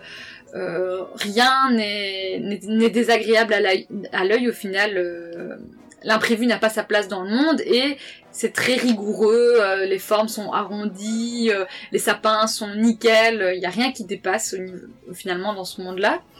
Et alors la palette, la palette évidemment, là elle est faite de couleurs vives, avec des dominantes qui font penser à Noël, le rouge, le vert, le blanc, et même du blanc scintillant, avec on dirait qu'il y a des paillettes hein, dans la neige, ça, ça brille, ça émerveille quand on regarde la neige. Et alors on voit aussi des jeux de lumière qui sont amenés par des guirlandes, et parfois des halos lumineux qui semblent euh, carrément émaner des habitants, des maisonnées, etc., etc., qui permettent de, fait, de rythmer les scènes et qui contrastent totalement avec Halloweenton qui semble totalement éteinte euh, quand on compare les deux. Euh, les décors, bah, ils sont faits de maisons similaires, stéréotypées, rassurantes dans l'imaginaire du spectateur. Et évidemment, les traits sont réguliers, les graphismes sont un petit peu niais, basés sur l'harmonie des formes et des lignes, et rien n'est désagréable à l'œil comme j'ai dit tout à l'heure. Euh, les mouvements, ils sont très rapides, euh, les mouvements de caméra, pardon, sont très rapides, et ça donne l'impression d'une activité fébrile et joyeuse. Mais on ressent tout à fait finalement l'euphorie que ressent euh, Jack quand il arrive dans cette dans ce village magique. Je sais pas vous, mais moi pourtant j'adore Noël, mais quand je regarde euh, ce film, j'ai plus envie d'aller à Halloween Town qu'à Christmas Town. Moi aussi. Ouais, c'est vrai. Ah, moi, aucune des deux, même Christmas Town, euh, je sais pas, la tête du Père Noël m'inspire pas. C'est vrai que le Père Noël il fait peur un peu. En fait, euh, je trouve que quand t'arrives à, à, à Christmas Town, effectivement, il y a des paillettes, il y a des lumières, mais on voit tout d'un œil extérieur, en fait. C'est, on le voit les yeux de Jack, donc euh, avec la super chanson euh, Que vois-je, que vois-je, qui est géniale. Mais au final, on le voit vraiment d'un œil extérieur, personne ne le regarde vraiment, tout le monde fait ses petits trucs, c'est comme s'il était de- dans un, au cinéma et qu'il regardait l'image. Alors que dans Ha- Halloween Town, on connaît les personnages, on, par- enfin, on parle avec eux, on fait partie de- du monde, donc je pense que c'est plus chaleureux aussi à cause de ça. Ouais. Mais en fait, on vit dans Halloween Town, Ouais. on vit, alors que dans Christmas Town, on est juste spectateur, et il y a ce côté un peu aseptisé, au Mm. final, quand on arrive dans Christmas Town, et euh, c'est ça qui fait toute la différence. Je crois qu'il n'y a aucun pense. personnage d'ailleurs de Christmas Town qui parle finalement par le Père Mm, Noël. Non, non. Je pense qu'il n'y en a aucun qui interagit euh, avec la parole en tout cas avec Jack, et donc du coup euh, on les connaît pas du tout. Ouais. Non, non, ça, ça aide pas. Il y a deux techniques du coup dans ce film qui sont assez impressionnantes et qui donnent aussi toute son originalité. Euh, la première, c'est euh, celle qui permet de voir euh, Zoro, le, Zero, le petit chien. Et euh, c'est marrant parce que mes élèves m'ont dit oh, le petit chien, il est trop bien fait, madame. Ouais, c'est ça. C'est la technique du Pepper Ghost. Donc c'est un procédé qui utilise une plaque semi-réfléchissante et euh, des techniques d'éclairage particulières qui permettent de faire croire euh, que les objets apparaissent, disparaissent ou deviennent transparents ou qu'un objet se transforme en un autre. C'est d'ailleurs une technique qui est largement utilisée dans les maisons hantées. On fait un petit coucou au Phantom Manor et à Imagine- Imagination Street d'ailleurs parce que il me semble qu'ils en ont parlé dans leur épisode. Euh, la double exposition photographique également, qui permet de super qui, permet pardon de superposer en fait deux images prises à deux moments différents pour n'en faire qu'une seule. Et ça a permis, comme tu l'as dit, de réaliser de très belles scènes euh, d'apparition de zéro. Et enfin, la technique la plus impressionnante, la plus importante, c'est la technique du stop motion. Euh, il faut que je vous dise quand même quelques mots sur cette technique d'animation qui est passionnante et qui témoigne directement de l'évolution du cinéma d'animation. Alors, pour ça, il va falloir retourner quelques instants au 19e siècle, auprès du photographe Edward Muybridge. Donc, ce- cet homme-là, hein, il était lassé des débats scientifiques qui assuraient que le cheval en pleine course avait ses quatre jambes euh, tendues, suspendues dans les airs. D'ailleurs, si vous connaissez le tableau Le Derby d'Epsom de Jericho, on voit, donc c'est une course de chevaux, et on voit les chevaux qui ont les quatre jambes tendues, suspendues dans les airs. c'est drôle parce que voilà, on, sait très bien que les chevaux ne sont pas comme ça, mais voilà, c'est comme ça qu'il le représente dans son imaginaire, il est représenté comme ça. Et donc il en a marre de, que les gens représentent mal euh, la course des chevaux, et donc il crée ce qu'on appelle la chronophotographie afin de décomposer le mouvement de l'animal. Donc il va mettre 12 appareils photo alignés et qui vont se déclencher les uns après les autres dans un temps très court. En une seconde de course, il obtient donc 12 euh, photos du cheval au galop qui prouvent que les débats sont totalement faux. Non, le cheval n'est pas suspendu dans les airs. Euh, et alors, en plus de ça, il obtient ces photos-là, il peut prouver ses dires, mais ce qu'on peut faire avec ces 12 images, c'est qu'on peut les, on peut, en les mettant les unes après les autres à une certaine, vitesse, on recrée en fait le mouvement sur pellicule, et on obtient ainsi un film d'animation rudimentaire. Un, un des tout premiers films d'animation. Donc, les travaux de Muybridge, c'est top, ouais, c'est vraiment, euh, d'ailleurs, c'est super, vraiment chouette à, travailler euh, en classe avec les élèves parce qu'on peut carrément euh, imprimer les photos et leur demander de faire un flipbook. Je sais pas si vous savez ce que c'est un flipbook, c'est un petit livre et tu le fais défiler rien qu'en tenant le livre entre tes doigts en fait et avec la vitesse, les feuilles vont vont défiler et ça va créer une animation c'est super sympa. Et enfin, on peut le faire en classe, mais aussi avec les enfants. Enfin, voilà, c'est super chouette. Et justement, les travaux de Muybridge, ils aideront grandement dans la volonté de représentation du mouvement, qui est pour moi central dans la réalisation des dessins animés que l'on connaît aujourd'hui. Voilà, représenter un mouvement, c'est représenter un dessin animé. On a également Georges Méliès, vous devez le connaître, qui est considéré comme l'un des pères du cinéma d'animation. Je me demande d'ailleurs s'il n'était pas à Disneyland Paris dans l'attraction euh, sur l'histoire euh, du dessin animé. Maintenant c'est devenu la rencontre euh, de la Reine des Neiges, mais on en parlait, non, Georges Méliès, dans cette... je ne sais plus ça me dit quelque chose. Mais bon, bref. Euh, donc lui, il va utiliser l'animation image par image. Donc on utilise 24 images par seconde pour réaliser ces célèbres trucs, ces célèbres trucages. Donc on a le voyage dans la lune, vous voyez bien la, la grosse lune qui a une fusée dans l'œil Et on a également 20 milieux sous les mers. Et alors, il faut savoir que lorsqu'on parle de 24 images par seconde en animation, on fait en fait appel à la persistance rétinienne et à l'effet qui sont les habiletés de l'œil et du cerveau à percevoir un mouvement lorsqu'on lui soumet un certain nombre d'images à une certaine fréquence. C'est comme ça en fait qu'on voit les dessins animés, c'est grâce à ça, c'est grâce à cette euh, habileté du cerveau et de l'œil. Donc le stop motion, il utilise ces habiletés pour construire son animation, et donc ça consiste dans le fait de donner vie à quelque chose d'inanimé. C'est un procédé d'animation qui est euh, à part entière, mais il est également utilisé au cinéma, comme Georges Méliès l'a fait, pour créer des effets spéciaux surprenants, comme d'ailleurs dans le King Kong de 1933, qu'il utilise notamment pour le gorille géant. On ne peut évidemment pas oublier de citer Spielberg et George Lucas, qui l'utiliseront aussi, George Lucas, pour pas mal de scènes euh, avec les vaisseaux, etc., avant évidemment qu'on utilise le numérique. C'était comme ça qu'il faisait euh, ses déplacements de vaisseaux dans l'espace, ou bien euh, les... je ne sais plus comment on appelle ça, mais aidez-moi, les, les grands... allez... Oh, aidez-moi Les... C'est dans, je ne sais plus c'est dans quel épisode, dans l'épisode 4, non Les euh... laser, la vitesse lumière. Euh. Non, les, les, les, les énormes, euh, les énormes, euh, on dirait des, on dirait des, des éléphants. AT-AT. Les AT-AT. Les AT-AT. Ouais, ça doit être ça. Oui, avec eh la ben... bataille dans la neige. Oui, voilà, c'est ça. eh ben, pour, pour créer les déplacements, il a utilisé la technique du stop motion.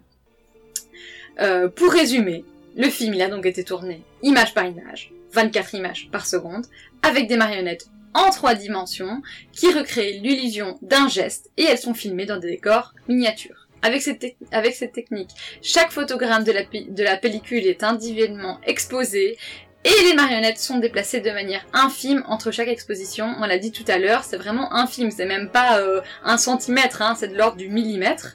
Euh, alors rien ne bouge pendant la durée d'exposition de la pellicule, d'où le terme anglais stop motion animation. Le stop motion est un procédé coûteux et certains décors étaient minuscules, on parle de 30 cm, tandis que d'autres représentaient des surfaces de 70 m2. On l'a dit, chaque personnage a de nombreux doubles et en moyenne, seulement 17 secondes de film étaient produites par semaine. Vous vous rendez compte? Je plains ces gens, hein. je trouve que c'est pas énorme le budget finalement par rapport à ce que ça peut coûter. Et oui, c'est ça, moi ça me paraît peu. alors, je suis, je suis d'accord avec vous, mais faut, faut se l'avouer, ils, étaient partis quand même sur un budget de 18 millions. Hein. Ouais, ouais certes, mais euh, enfin 24 millions, ça me paraît. Non, mais c'est parce que c'est long, faut payer tout le monde aussi. Ouais, moi je pense pas que c'est la technique qui coûte cher, c'est c'est la, la durée qui, qui coûte cher. C'est ce que je viens de dire. ouais, ouais, ouais. Oui, je, je, je plus soyez ce que tu disais. Ah d'accord. Merci. Merci. Mais ouais, et puis même la, la, matière finalement pour faire les pour faire les, les personnages, les, les marionnettes, c'est pas ça qui coûte cher parce qu'en fait c'est des armatures qui sont faites en métal et après seulement on, vient on vient faire un moule dans lequel on met euh, du latex donc c'est pas ça non plus qui après évidemment à l'échelle de par exemple Jurassic Park où il faut faire euh, une marionnette de 3 euh, mètres de haut là ça coûte cher mais ici ce sont des petites marionnettes donc effectivement comme dit Charline c'est pas tellement ça qui va coûter cher mais c'est la, durée et, et, je pense le nombre de personnes qu'il faut pour pour, pour animer tout ça, quoi. Mais en tout cas, je pense que les personnes devaient être aussi folles que Tim Burton pour pouvoir se lancer dans un projet comme ça. Ouais, Parce qu'il faut, comme, il faut quand même se dire que euh, il n'y avait pas le numérique, donc toutes les photos étaient en argentique, donc à développer euh, manuellement. Puis elle les enfiler dans le bon ordre. Je sais pas comment ils ont fait pour s'y retrouver. Enfin, mmh, c'est clair. Je euh, niveau organisation, ça me paraît juste compliqué. Enfin, même actuellement, je suis pas sûre de pouvoir faire un film en stop motion, alors qu'il y a la date et l'heure écrit sur mon fichier. Je pense que c'est pour ça aussi que ça a, participé à son succès même, euh, même plus tard. C'est parce qu'il a vraiment marqué pour moi l'histoire de l'animation, parce que c'est quand même le, tout premier film euh, entièrement réalisé avec la technique du stop motion.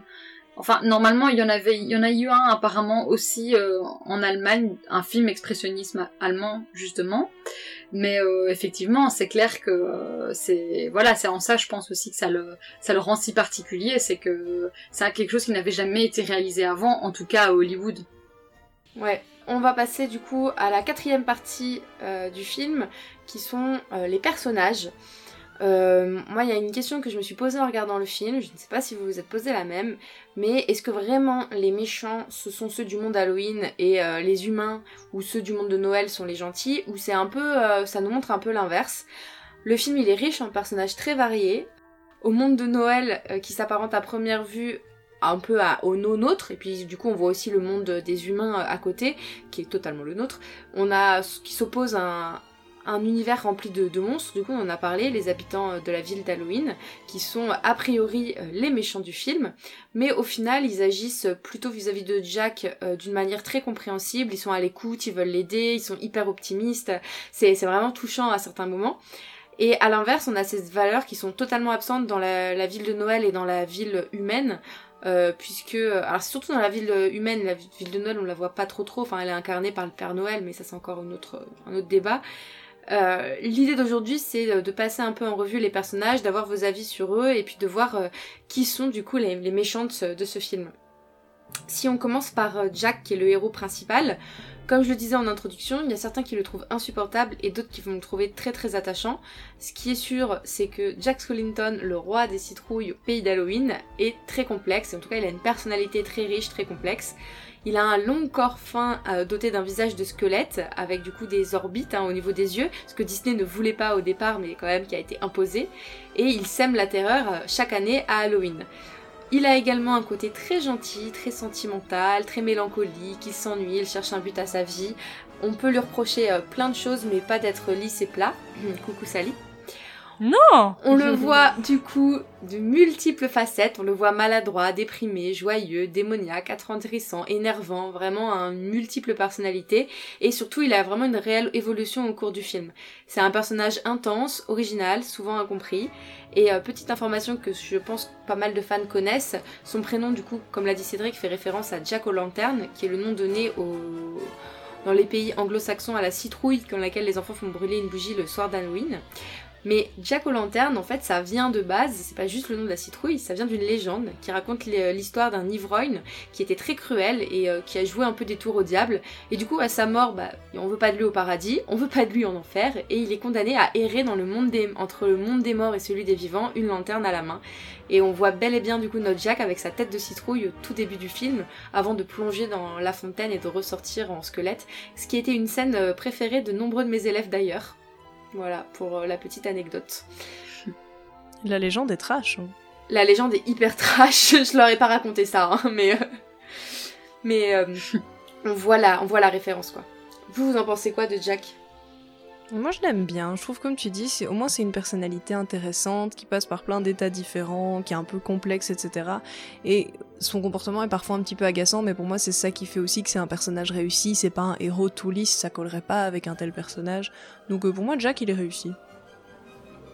Mm. Ouais, moi je trouve que comme toi, euh, c'est, il a une personnalité intéressante, mais allez, je déplore un peu le fait qu'il accorde peu d'intérêt à Sally et qu'il soit un peu égocentré. En même temps, est-ce que euh, Sally est digne d'intérêt Moi je trouve, Ah, mais on en parlera plus tard. hein, je vais quitter ce podcast, c'est pas possible. Mm, On en parlera plus tard, mais moi je trouve. On reviendra à Sally après. Ouais. Et moi j'aime bien le fait que ce soit un peu un, un anti-héros, mais en même temps pas tant que ça, et donc il y, a- il y a un côté rafraîchissant quoi. Moi, au premier visionnage, je, je l'ai trouvé un peu égocentré, enfin très égocentré du coup, effectivement, et assez énervant. Et en regardant le film avec mes élèves, euh, j'ai vraiment eu un regard neuf parce que je les voyais heureux dès qu'il apparaissait et euh, je l'ai vu un peu différent.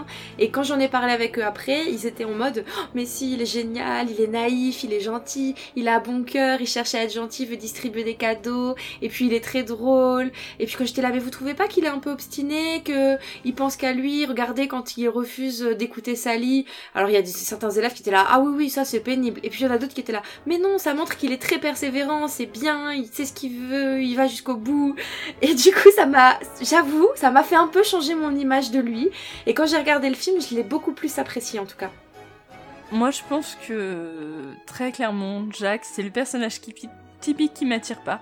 Bon, après Oogie Boogie, hein, bien sûr, mais ça on en reverra plus tard. Euh, pour moi, il a très clairement aucun, aucun intérêt en fait. Il est trop égocentré, il agit, il agit comme un gamin, il veut un bonbon, donc il va aller chercher ce bonbon et je suis tellement pas d'accord avec lui. Il se lance dans des projets sans réfléchir aux conséquences. Enfin, pour moi, il, il fait pas son âge, quoi. Mais il a pas d'âge. Mais il est mort. bah justement, il a pas d'âge. Oui, d'ailleurs, j'aimerais qu'on revienne quand même sur ce qui est pour moi un gros trou du scénario. On est d'accord que Jack il chante à un moment qu'il est mort et que c'est pour ça qu'il s'est enlevé sa tête. Du coup, Oogie Boogie, qu'est-ce qu'il fout à la fin à essayer de tuer Jack si Jack est déjà mort? Je me suis posé la question aussi. Mais il y a peut-être une autre mort après la mort. Mais oui, il y a peut-être une deuxième mort après la mort. Bah Oogie Boogie meurt aussi d'ailleurs. Alors qu'il est censé Donc, euh, être euh, mort aussi. Bon, du coup, on va enchaîner sur Sally tout de suite, hein, parce que euh, je sens qu'on a plus mentionné Sally que Jack dans cette partie. Donc, si on veut résumer rapidement, Sally, c'est l'amoureuse de Jack. C'est une poupée de chiffon faite de multiples morceaux cousus ensemble et qui a été fabriquée par le docteur Finkelstein. Elle passe son temps d'ailleurs à essayer de s'enfuir, puisque lui, il veut euh, la garder comme son esclave. Euh, je sais qu'on a deux teams d'avis du coup très différents, on a remarqué. on va commencer du coup par euh, Emily, allez, et, euh, et puis on enchaîne sur Linda qui a un avis très opposé. Sally me fatigue. non, mais je, je- je trouve ça très dommage que ça soit le seul personnage féminin euh, et qui soit aussi peu développé. Elle a vraiment le rôle d'une chiffre molle, quoi. Pour moi, elle fait que pleurnicher tout le temps.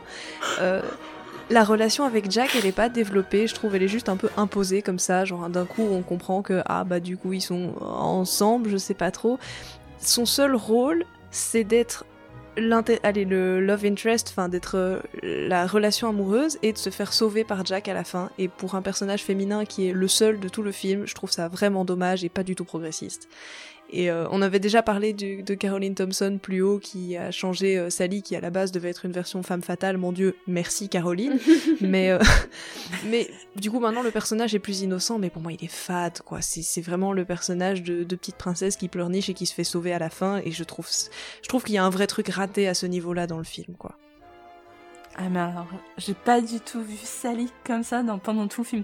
Alors pour moi, Sally sauve le film tout d'abord. Enfin, son, son personnage est plus que central. Euh, Jack fait tout foirer, Sally sauve tout derrière. Et en plus de ça, alors certes, elle est amoureuse de Jack, mais ça la rend un peu niaise, on est d'accord, mais qui ne l'est pas quand il est amoureux, hein, franchement. Et puis ce que j'aime avec elle, c'est que c'est une vraie gentille. Elle passe, elle fait passer le bien avant tout, elle essaye de sauver Noël, elle essaye de sauver Jack par la même occasion. Et si des gens trouvent qu'elle se plaint tout le temps, moi au contraire, je trouve qu'elle lutte jusqu'au bout et essaye de sauver tout le monde.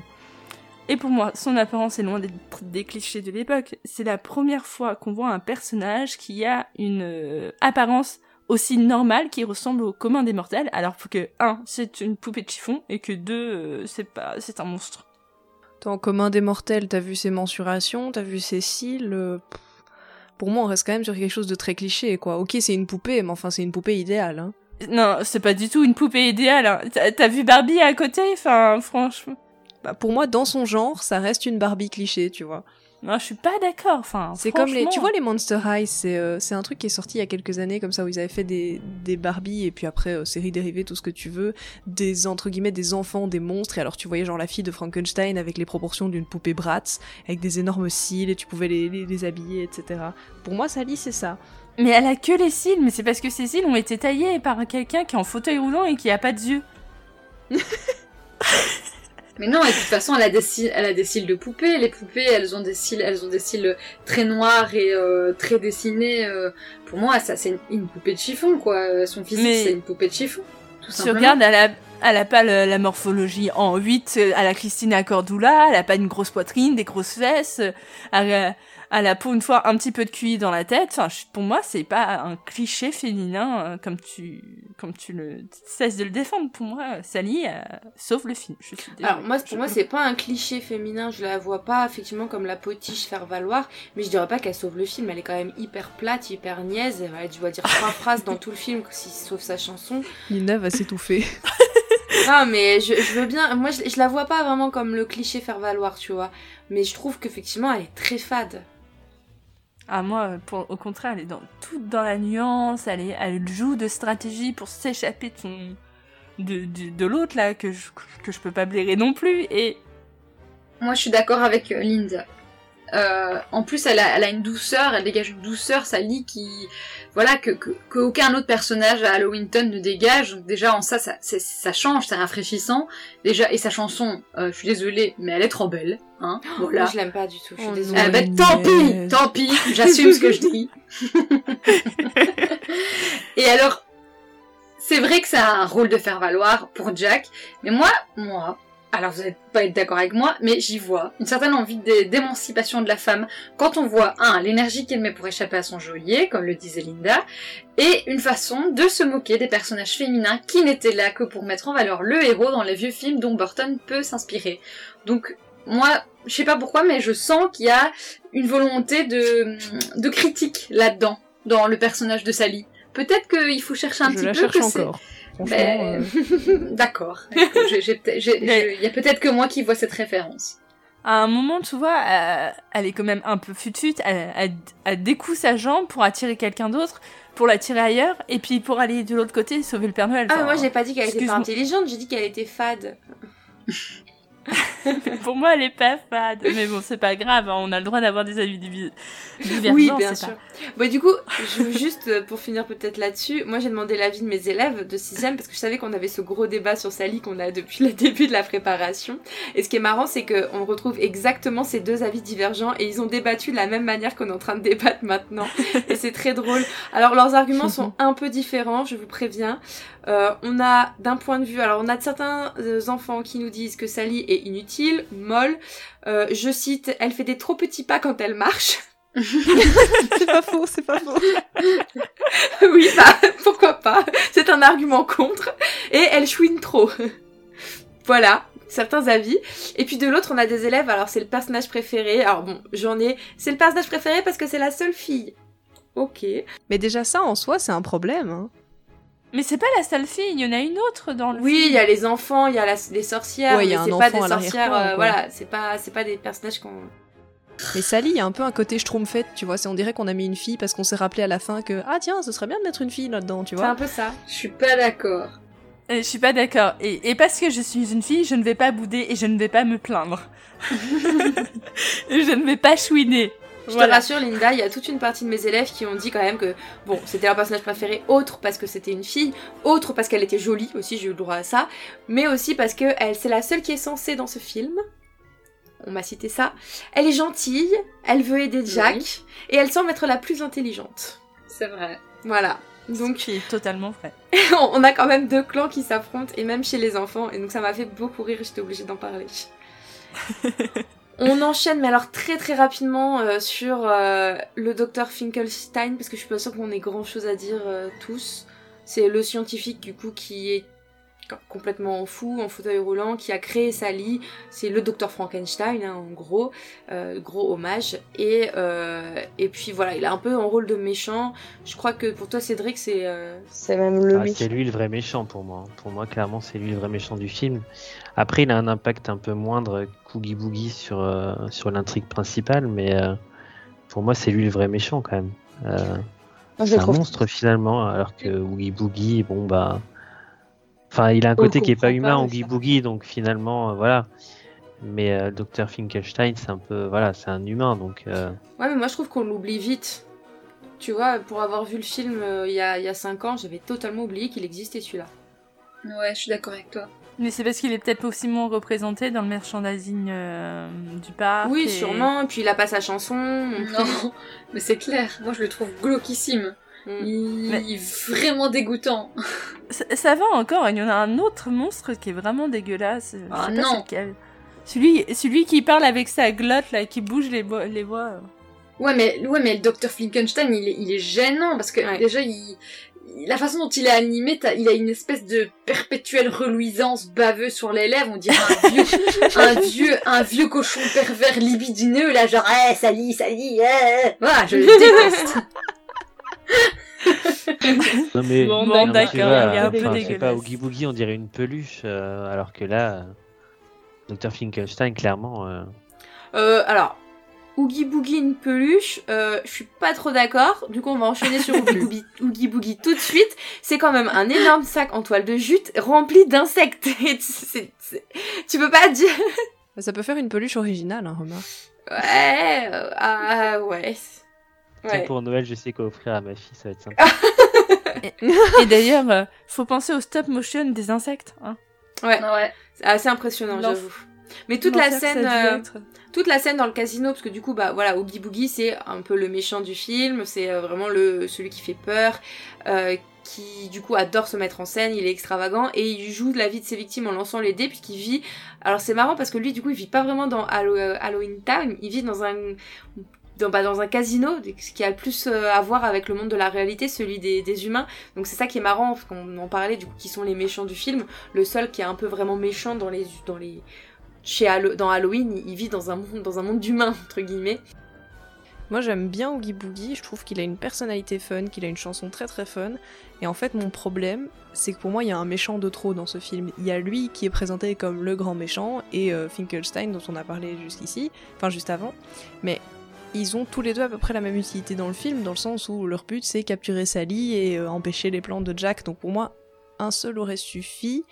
Et du coup, il y en a un des deux qui ne sert à rien là-dedans. Et comme Finkelstein a créé Sally, j'aurais tendance à dire que c'est Oogie Boogie qui sert à rien. J'ai noté oui depuis. Pardon.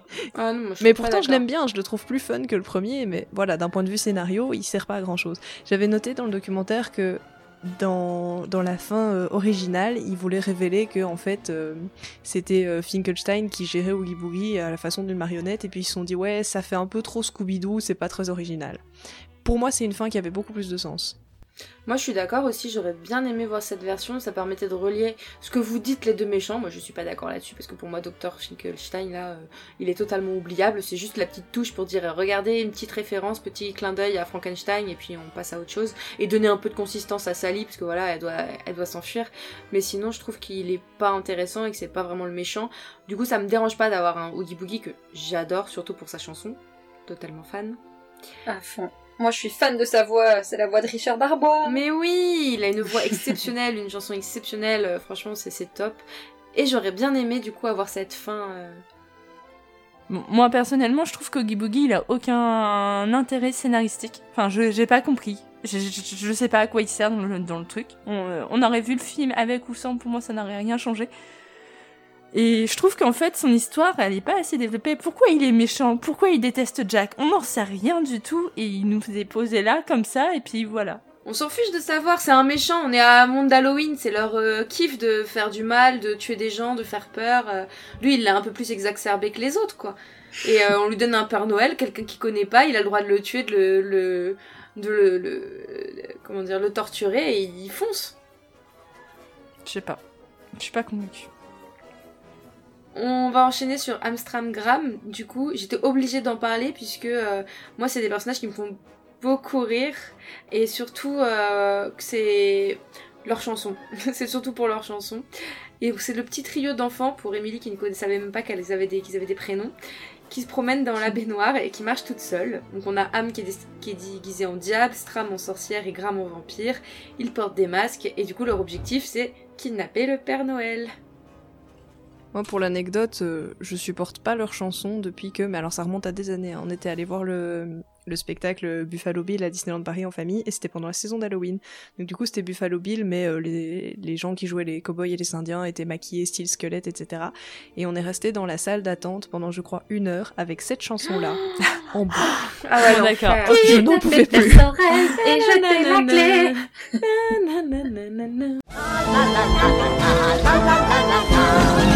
Kidnap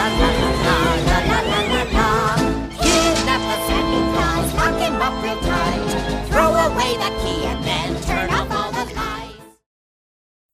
Mais en plus, c'est un truc à la Small World, tu vois, ça reste Ah ouais, facilement c'est en tête. Mais entêtant. alors là, pendant tout le temps qu'on attendait, il passait que celle-là. je- Ah. Alors moi, je l'adore depuis que je l'ai entendu dans French Muse. Quand ils ont repris. euh, Ah oui, elle spécial terrible. Halloween et elle est trop bien dedans. Ah ouais, je suis d'accord avec toi. Elle est terrible. Ouais, Moi je l'aime Donc beaucoup. sinon les persos? Bon, les persos, ça servent à rien, je pense qu'on est tous d'accord. Non Ça donne pas envie de faire des enfants, hein, franchement. Et moi je pensais que mes élèves allaient bien les aimer. Je me suis dit, oh, des enfants, voilà, c'est des enfants, ils vont se. En plus, ils font des petites bêtises, ils chantent une chanson marrante. Mais alors, non, pas du tout. Ils sont inutiles, leur voix est énervante, à quoi ça sert qu'ils soient là? Exactement. Ok, d'accord, j'ai compris, on passe à autre chose. Moi, pour une fois, bah, je suis pas d'accord encore. Euh, Je, trouve ça intéressant que ça soit des enfants qui soient ni mignons ni attendrissants et qui ça soit pas des enfants innocents et qu'on a envie de les claquer. Et c'est assumé, ça fait du bien. Mais tous les enfants ne sont pas mignons, hein. non? Linda ne va pas être d'accord avec nous sur tout aujourd'hui. Dernier personnage avant de passer euh, à la musique, bah, le Père Soreille, hein, aussi appelé euh, Père Noël.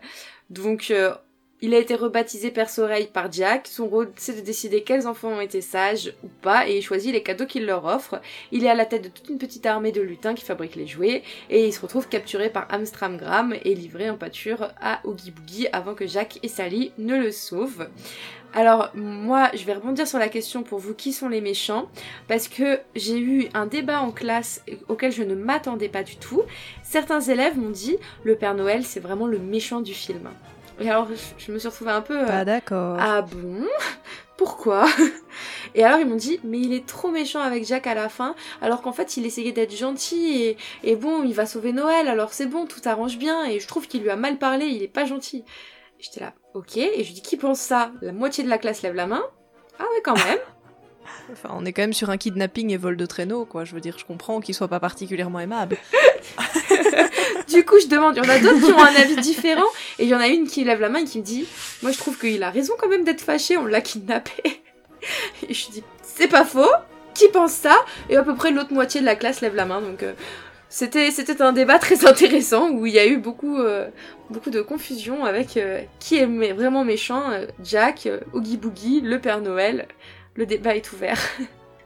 Mais il y a pas tellement, pour moi, il y a pas tellement de qui est. Mais en fait, pour moi, il y a pas de, c'est pas euh, manichéen euh, l'étranger de Monsieur Jack parce que quand quand on est dans le monde d'Halloween, forcément, ils sont tous un peu méchants puisqu'ils vivent dans le monde d'Halloween et qu'ils font des farces et des mauvaises choses et comme tu l'as dit tantôt, ils tuent des gens, ils kidnappent et, et, et c'est le monde d'Halloween donc c'est normal. Et peut-être que dans le monde de Noël, eh ben euh, pour le Père Noël, il y a des méchants enfants et des, des gentils enfants et, et voilà. Mais donc c'est difficile de, de, de se dire que voilà dans le monde de, enfin de- si on réunit ces deux mondes, on ne sait pas dire qui est méchant, qui est gentil, puisque dans leur propre monde à chacun, il y a, il y a, il y a tellement de, de différences, etc.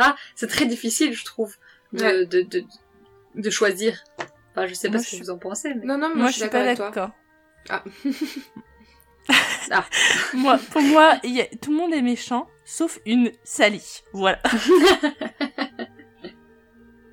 Non, moi je suis d'accord avec toi. Je pense que effectivement, en fait, et c'est ce qui est intéressant dans le film, euh, les méchants, en fait, ça dépend juste du point de vue de perspective.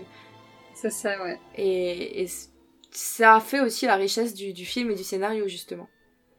C'est pas- parce que, imaginons que, que, que Jack avait pas ouvert la porte de Christmas Town, mais qu'il avait ouvert la porte euh, de la fête nationale ou la porte de Th- Thanksgiving ou, voilà, il aurait peut-être découvert un autre monde et il aurait, il aurait découvert d'autres sortes de personnalités, etc.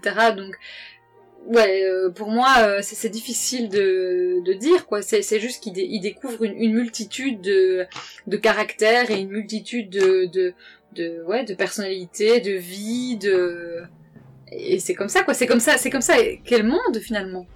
Ce que tu dis m'inspire une vraie question. Euh, S'il avait ouvert la porte de Thanksgiving, il aurait con- rencontré qui comme gens à part des dindes? Non, des dindes et des... Et cuisiniers, faut bien les, les tuer, les manger, les dindes. Des Ouais, colons. Ben non, des colons et des indiens. Allez, Clémence, tu as pété l'ambiance. Et là, ça ferait des super suites si on faisait une suite par porte, tu vois. Ça Mais cool. tellement. Un des petits courts-métrages, sinon, à la rigueur. Ouais, ou des courts-métrages, Ouais, ouais. Mais ça a été demandé et Tim Burton, non, il assume le fait qu'il n'y Ouais. a pas de suite. Non. Il veut pas. hein. Bah, il l'a fait pour Alice au Pays des Merveilles, mais je sais pas si c'était bien fait, mais. Je suis moins Ouais. fan du Hmm. tout. On va pouvoir passer à la dernière partie sur un épisode, je crois que ça va être le plus long qu'on ait fait hein, aujourd'hui. Hmm. Ouais. Et la dernière partie, c'est la musique avec notre spécialiste musique, Émilie. Ouais, et avant de commencer cette partie, je voudrais glisser un petit merci à Maxime et Alex de la chaîne Disney's Music Box, dont l'analyse très très pointue de la musique du film nous a été d'une aide précieuse pour préparer cet épisode, donc n'hésitez pas à aller voir leur live sur YouTube et maintenant sur Twitch, euh, dans lesquels ils analysent les musiques de différents films Disney, c'est vraiment très bien. Donc on l'a déjà dit plus haut, toute la musique et les chansons du film ont été écrites et composées par Danny Elfman, compositeur américain fétiche de Tim Burton. Il est né en 1953 à Los Angeles et après avoir fait partie d'un groupe de musique punk, new wave, ska, je sais pas trop, appelé Oingo Boingo, il compose sa première musique de film en 1982 pour Forbidden Zone, qui est un film réalisé par son frère. Donc il rencontre Tim Burton en 1985 et compose pour lui la musique du film Pee-wee's Big Adventure. Et ils ne se quittent plus depuis, euh, à ceci près qu'apparemment ils ont eu une petite dispute pendant trois ans. euh, après ce film, moi je dis petite dispute, mais en fait s'ils se parlaient plus pendant trois ans, c'est quand même chaud. Enfin, les stars et leurs histoires. Enfin bon. Et Il a donc collaboré avec Tim Burton sur de nombreux films comme Beetlejuice, Batman, Édouard aux mains d'argent, euh, Alice au pays des merveilles, les deux. On l'a dit, c'est également la voix chantée de Jack dans le film. En fait, il a enregistré les démos pour le réalisateur euh, Henry Selick et elles ont fini par devenir les versions finales des chansons. Il a également réalisé la musique du générique des Simpsons, c'était lui, et de Desperate Housewives, et en fait au total il a composé la musique de plus d'une centaine de films, reçu deux Emmy Awards, un Grammy Award et a été nominé quatre fois pour un Oscar. Joli palmarès. Concernant les chansons du film, en fait le film est vraiment construit comme une opérette ou comme une comédie musicale, mais euh, en fait Tim Burton montre dans les interviews un certain mépris pour les comédies musicales et les œuvres euh, à la Broadway, euh, comme celles que faisaient bah, Alan Menken et Howard Ashman à la même époque pour Disney. Donc il préférait dire opérette, mais enfin le film est clairement construit comme une comédie musicale. Euh, avec une chanson d'exposition où on rencontre tous les personnages, des grands numéros d'ensemble, Jack qui a sa euh, I Want Song où il exprime que son désir bah, c'est qu'en fait il s'ennuie à Halloween et qu'il a envie de découvrir de nouvelles choses. Et bon, de manière générale, bah, voilà, les personnages expriment leurs sentiments à travers leurs chansons et les chansons font avancer l'intrigue. C'est à peu près la définition donc d'une comédie musicale.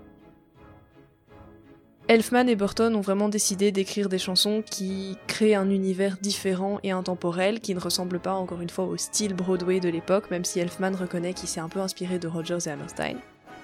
Et ce film a vraiment été créé main dans la main, puisque, on l'a dit, euh, pour des raisons qui touchent à la cocaïne, euh, la création des chansons a été commencée pas mal avant le scénario, donc les chansons formé pas mal la base du film. Alors, à savoir que les critiques, de manière générale, ont pas aimé la musique, et d'ailleurs, euh, Disney n'a jamais cherché à marketer, à vendre le film comme une comédie musicale, puisque c'était pas du tout le style Broadway, même s'il est construit comme tel, puisque voilà, le film est raconté à travers les chansons. Il y a 11 chansons, ce qui est beaucoup pour un film de Burton et Danny Elfman, euh, il en fait d'habitude beaucoup moins.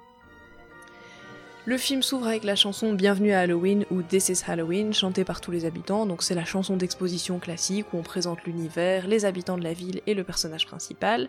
Ce qui a un rythme très très droit et assez monotone. Et paradoxalement pour moi c'est la chanson la plus fun du film. C'est, je la chantonne sous la douche en ce moment. Alors que c'est clairement une chanson creepy, mais bon. Euh, la deuxième chanson, c'est la complainte de Jack, ou Jack's Lament en anglais, chantée par Jack. Donc c'est ça, comme je disais, ça I Want Song. Donc c'est le héros principal qui chante sur euh, ses désirs. Euh, un exemple typique de I Want Song, c'est partir là-bas dans la petite sirène, voilà. Donc chanson indispensable qui intervient en début de film, où Jack explique en gros que Halloween ça l'amuse plus et qu'il a envie de partir pour de nouveaux horizons. Il enchaîne avec la chanson Que vois-je ou What's This, qui est une chanson très vive et rapide, qui fait un vrai contraste avec la complainte de la précédente, pour montrer que voilà, on est dans la ville de Noël, c'est un moment hyper joyeux. Et alors, petite anecdote, c'est la première scène qui a été filmée par les équipes, alors que le scénario était pas encore fini, puisque bah, ça c'était une scène relativement bloquée, on savait que dans tous les cas, Jack allait arriver dans la ville de Noël et la découvrir. Donc c'était assez safe de filmer celle-là en premier. Il y a une chanson Réunion au sommet ou Town Meeting Song que j'ai déjà oublié très honnêtement, euh, où Jack expose aux habitants d'Halloween, bah, il leur explique ce qu'il a vu dans la ville de Noël, sauf que les habitants comprennent rien. En fait, ils comprennent euh, Noël comme une fête un, petit peu malsaine, le Père Noël euh, qui serait un mec un peu violent, ce qui donne des quiproquos assez marrants. Les habitants d'Halloween chantent ensuite l'obsession de Jack, Jack's Obsession, traduction compliquée. On arrive sur la chanson que je ne peux plus entendre, Kidnapper le Père Soleil ou Kidnap the Sandy Claus, chantée par les trois gamins insupportables là qui vont kidnapper le Père Noël. Merci. Alors les habitants de la ville d'Halloween préparent donc leur propre version de Noël avec la chanson La fête approche ou Making Christmas. Et alors, référence intéressante, cette chanson reprend un motif musical il faudra que je mette un extrait, ce sera plus parlant que, de vous en parler comme ça, mais reprend un musical au thème religieux qu'on appelle le Dies Irae, qui est un, un motif de quelques notes qu'en fait on retrouve souvent dans les chansons qui font référence à la fin des temps. Et donc quand on l'entend au cinéma, ça change généralement mauvais pour la suite. On rencontre ensuite le méchant avec le Oogie Boogie Blues ou Oogie Boogie Song, qui est une chanson très cool que moi j'aime bien, qui rappelle un peu celle du Docteur Facilier dans La Princesse et la Grenouille. Je trouve qu'il y a un côté un peu euh, jazzy comme ça qui est assez sympa. Mm. Ouais, moi c'est ma préférée. Je... Rien que les premières notes là, les tout, tout, je trouve que c'est hyper flippant. Ouais, j'hésite entre celle-là et This is Halloween, tu vois. Mm. Ouais. C'est What's This la meilleure. Moi je suis d'accord avec Cédric. Ouais. Moi aussi, je suis d'accord avec Cédric. C'est celle de Noël Mais- est ma meilleure. Moi j'ai un problème avec le parler chanté de Jack. J'ai l'impression que pendant la moitié du temps, il, ouais, il... il y a pas d'autre mot, il fait une espèce de parler chanté qui devient très vite agaçant. Mais c'est très vite, assu- c'est très assumé aussi. Hein. Ouais. Ouais, totalement. Ça fait un, ça fait un peu comédie musicale en fait. hein. D'ailleurs, on le voit, Daniel, Fan, Daniel Elfman le dit, il explique qu'il fait des variations de voix, il, il chante très haut et puis très bas, et euh, c'est super Ouais. intéressant euh, ce passage-là de What's This. Alors j'en étais à Oogie Boogie. Ouais. On enchaîne ensuite avec la chanson de Sally, qui s'appelle La complainte de Sally ou Sally's Song. Mélodie très simple, très nostalgique, euh, que j'ai trouvé un petit peu endormante. Ouais, voilà, non, on peut le elle est dire. super belle. Oh non. Si, si, on passe à la suite. Pour une fois, je suis d'accord avec vous. Oh non, moi je la trouve super belle. J'adore cette Ah non, j'ai pas aimé la musique de Sally. Non. Il y a une ombre dans le vent. Ah, peut-être. Ah oui, quand même, un petit peu. C'était la séquence Clémence chante. Il lui a fallu. Bon, et après Sally qui se plaint, on a Jack qui se plaint à son tour avec pauvre Jack ou poor Jack. Bon, c'est sa deuxième complainte, quoi, quand il dit Ah, j'ai merdé, j'ai. J'ai foiré Noël. Et on a un final avec tous les habitants de la ville d'Halloween qui reprend euh, trois, donc les thèmes de trois chansons This is Halloween, What's This et Sally's Song. Et en fait, ces trois chansons-là symbolisent les trois grands thèmes du film que sont Halloween, Noël et l'amour. Et après, on dit, et après on dit que c'est Sally qui se plaint tout le temps, mais hein, dans le genre, Jack il est pas mal non plus. Hein. C'est pas faux, c'est pas faux. Jack, il se plaint vraiment tout le temps. Il se plaint dès le dé- au début. C'est pour ça que d'ailleurs, il ouvre la porte du, du Noël. Et il se plaint après parce que ça a foiré. Et il se console avec Sally. Voilà. Et pour revenir à la musique, si vous avez bien aimé les chansons, avec le développement tout petit à petit de la hype autour du film, euh, Disney a fini. Alors je sais pas si c'est Disney qui l'a organisé par contre. Enfin, des concerts live ont fini par voir le jour. Euh, plusieurs, et notamment un qui a été organisé dans le très célèbre Hollywood Bowl. Si vous allez faire un tour sur YouTube, vous tapez Nightmare Before Christmas live, il y a pas mal d'extraits très sympas, euh, avec, il me semble, beaucoup des, beaucoup des doubleurs originaux. Il y a un prochain concert pour ceux qui seraient à Los Angeles euh, d'ici la fin du mois, sait-on jamais, organisé le 29 octobre, euh, avec Danny Elfman et des invités surprises pas encore dévoilés. Et alors sinon plus accessible parce que Los Angeles c'est un peu loin, je vous conseille d'écouter l'album euh, Nightmare Revisited pour des reprises par différents artistes plus ou moins connus de l'époque des chansons du film. On a par exemple Marilyn Manson qui nous a repris This is Halloween, Kidnap the Sandy Claus par le groupe de metal Korn. Très originale, une que j'aime bien, c'est la chanson d'Oogie Boogie reprise juste à la guitare par le duo Rodrigo et Gabriela. C'est vraiment chouette mais rien à voir avec l'original, ou la chanson de Sally qui est reprise par Emily, la chanteuse d'Evanescence. Alors c'est Amy, A-M-Y, espace Lee. Voilà, rien à voir avec... euh, parce que... non mais, à l'oral, je me suis dit, tiens. C'est toi qui chantes ils m'ont proposé, mais euh, j'étais trop busy à l'époque. J'en profite pour rappeler que toutes les musiques euh, seront mises sur notre playlist disponible sur Spotify. Évidemment. Mais donc voilà, un album euh, que je vous conseille, c'est très original, euh, bah, dépendant des styles, parce que bon, Marilyn Manson, ça reste dans le, le style, on va dire, euh, Halloween, un peu flippant. Mais par exemple, la reprise à la guitare est vraiment chouette, donc euh, album pas dénué d'intérêt.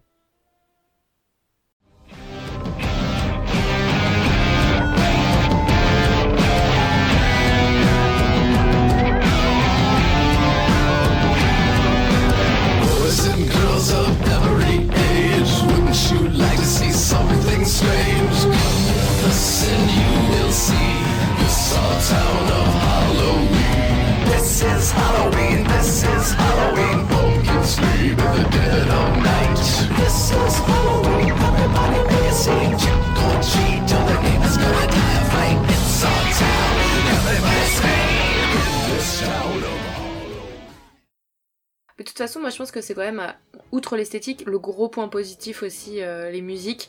Moi, je, enfin, je le ressens un peu comme toi. Il y a pas mal de musiques qui m'ennuient, entre guillemets, parce que c'est souvent le même rythme. Toutes les complaintes me, me gonflent un peu, me barbent, désolé. Elles se ressemblent beaucoup. Par contre, je trouve qu'il y a quand même des chansons phares, tu vois, effectivement, comme What's This, comme This is Halloween, comme la chanson de Oogie Boogie, comme Kidnap de Sandy Claus, même si elle est énervante, elle est quand même phare, qui sont, qui ont un rythme très particulier, assez singulier et, euh, et que j'aime beaucoup beaucoup et que j'écoute avec plaisir. Euh, donc du coup ça, ça a un peu en demi-teinte mais je trouve que globalement dans l'ensemble c'est Danny Elfman quoi c'est juste euh, de la super Ouais. musique et c'est- top Et je réalise qu'il n'y a pas d'entre-deux pour moi avec ces chansons. C'est-à-dire, soit elle est très catchy, comme This is Halloween ou euh, Kidnap the Sandy Claus, et alors tu l'as en tête pendant des jours, soit impossible de m'en rappeler. Tu vois, typiquement les. euh, Attends, je les reprends, mais euh, La fête approche ou euh, L'obsession de Jack, les trucs chantés par les habitants, j'en ai aucun souvenir. La fête approche, la fête approche, la fête approche. Deuxième concert de Clémence. Merci Clémence. Je, je les connais toutes, moi.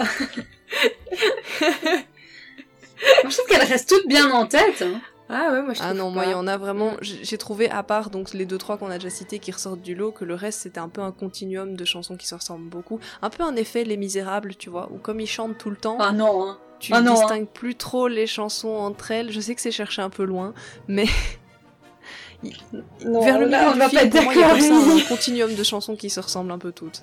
Ouais, moi je suis un peu d'accord avec toi, ouais. Ça va être le moment de conclure cet épisode. Et alors je vais vous poser l'ultime question. Donc si vous devez résumer en deux phrases, un, un argument et une réponse, fil- film culte ou surcoté? Pour moi, ça reste un film surcoté parce que je maintiens qu'il est beaucoup trop flippant pour les enfants. Euh, je reconnais la prouesse technologique et je reconnais que de ce point de vue-là, le film est vraiment intéressant. Mais point de vue émotionnel, j'ai pas accroché, enfin j'ai pas accroché à l'histoire et donc je ne comprends toujours pas la hype autour et tous les mugs à l'effigie de Jack qui sont vendus à Disneyland Paris chaque année. Euh, moi, pour moi, c'est culte malgré tout. Euh, rien que quand on voit l'ampleur que ça prend à Disneyland aux USA, on comprend que c'est un film qui est profondément ancré dans la pop culture. Et le fait que Tim Burton soit derrière le scénario, que Danny Elfman soit derrière la musique, et que l'esthétique soit très différente, ça joue beaucoup selon moi. Pour toutes les raisons qu'on vient de voir, culte, le stop motion, le chemin qu'il a ouvert, l'époque aussi qu'il représente. Euh, Disney prenait des risques avec ce film et même s'ils ont un peu fait machine arrière au dernier moment en le passant sous le pavillon Touchstone à l'époque, euh, pour moi le fait que maintenant ils l'affichent fièrement leur nom au-dessus du de The Nightmare Before Christmas, pour moi ça montre la place particulière du film et encore plus aux États-Unis, peut-être moins chez nous, mais notamment en effet dans les works américains comme on l'a dit, donc film culte. Pour moi, c'est un film culte et surcoté. Si on enlève le stop motion et la VO, il n'a aucun autorité. En plus, je trouve qu'on l'associe beaucoup trop à Tim Burton, qui ne s'est pas réellement impliqué dans le film, mis à part euh, quand il était chez Disney, mais c'était 5 ans avant. Et, euh, et, on dénigre et on oublie vite le véritable réalisateur qui s'est caché derrière tout ça. Si moi je veux répondre, effectivement pour moi c'est film culte à 1000% pour toutes les raisons qu'on a citées. Si on veut, si on en veut plus, quoi regarder Le making, enfin un genre de making of euh, sur Netflix qui s'appelle Holiday Movies That Made Us, qui est vraiment très très sympa. Donc on peut apprendre plusieurs petits détails intéressants et il y en a, c'est un épisode, un film, donc il y a deux sur d'autres films. Euh, il y a également épisode 3 secret de tournage qui est très intéressant. Pareil, on apprend plein de petits détails sur la création du scénario. Le making of du film dans les bonus Disney, mais Emily va mieux vous en parler parce qu'il n'est pas disponible en France. Oui, il y a un making-of d'environ une demi-heure euh, dans les bonus de Disney+. Il y a aussi un bonus que je n'ai pas regardé, mais qui parle de la transformation de Haunted Mansion en... Euh, comment ils appellent ça? Holidays, non, Haunted Mansion Holidays? Ouais, je crois que c'est ça, merci. Donc quand il, il décore euh, la Haunted Mansion avec les personnages de l'étrange Noël de Monsieur Jack, mais ça je l'ai pas vu. Mais enfin, il y a ça aussi. Et euh, le making of est très chouette, je dirais, pour voir la quantité de travail qui est nécessaire pour créer un film en stop motion. On voit bien la création des décors, des personnages, les 400 différentes têtes qu'ils ont dû créer pour Jack. et on voit également quelques concept art de Tim Burton qui sont assez sympas et on voit qu'ils ont inspiré l'esthétique du film. Ouais. Ouais. Pourquoi on l'a pas, nous, c'est bizarre d'ailleurs pourquoi mmh, making of euh, n'arrive pas. Les mystères de Disney+. Hein. Nous, on n'a pas les making of d'Hamilton. Euh, oui. Hein. Très étrange aussi. Et c'est un, un, gros manque. Parce que plus de contenu Lin-Manuel Miranda. Ah bah ça y est, on, en a pas, on en a encore parlé. C'est fait. C'est pas moi qui ai parlé de, des bonus d'Hamilton. Ah là là. Ouais. on avait on presque réussi. Bien joué, Charline. Merci, merci. oh, Petite mention donc à, nos, copines de Craft and Blabla qui ont justement fait une petite liste des films qu'elles aiment regarder Halloween et elles parlent de euh, l'étrange de Monsieur Jack et disent des choses très intéressantes euh, à, ce sujet-là. Donc euh, n'hésitez pas à les, écouter et à découvrir leur podcast qui est très très intéressant et qui s'axe autour de donc le, do it yourself et le lifestyle. Et eh ben, merci et merci à tous de nous avoir écoutés. On espère que ce long épisode vous aura plu. N'hésitez pas à nous faire un retour via les réseaux sociaux de Main Actu ou sur leur Discord où on est tous présents et toutes les informations sont disponibles dans la description de l'épisode. Les prochaines dates à retirer concernant le hub MSA du coup, la première mercredi 10 novembre avec un épisode MSA Café où Tony, Ninou, Olivier reçoivent un invité inédit jamais reçu. Donc ça va être le top. Suspense. Et euh, donc ne ratez surtout pas cet épisode. Rendez-vous également lundi 15 novembre pour le premier live de l'équipe d'Il était un plus. Donc euh, on va vous recevoir en live sur Instagram. Alors 20h, euh, 21h, les horaires seront diffusés sur Instagram dans la semaine. Ce live sera dédié, dédié aux annonces du Disney Plus Day. Donc on a hâte d'en parler avec vous et puis de, de voir ce que nous réserve la plateforme. Et on fait un coucou à l'équipe d'Imagination Street, dont le dernier épisode est sorti il y a quelques jours, le 1er novembre, un épisode sur du pur Imagineering, donc n'hésitez pas à aller les écouter. Mis à part le live, nous on se retrouve le mois prochain pour un épisode sur nos films doudou de Noël, et on vous laisse avec l'extrait de fin, la lecture du poème original de Tim Burton qui a du coup euh, influencé euh, inspiré euh, le film, qui est lu par Sir Christopher Lee. Donc euh, bonne écoute, à bientôt et c'est le moment de vous dire à plus sur Disney ⁇.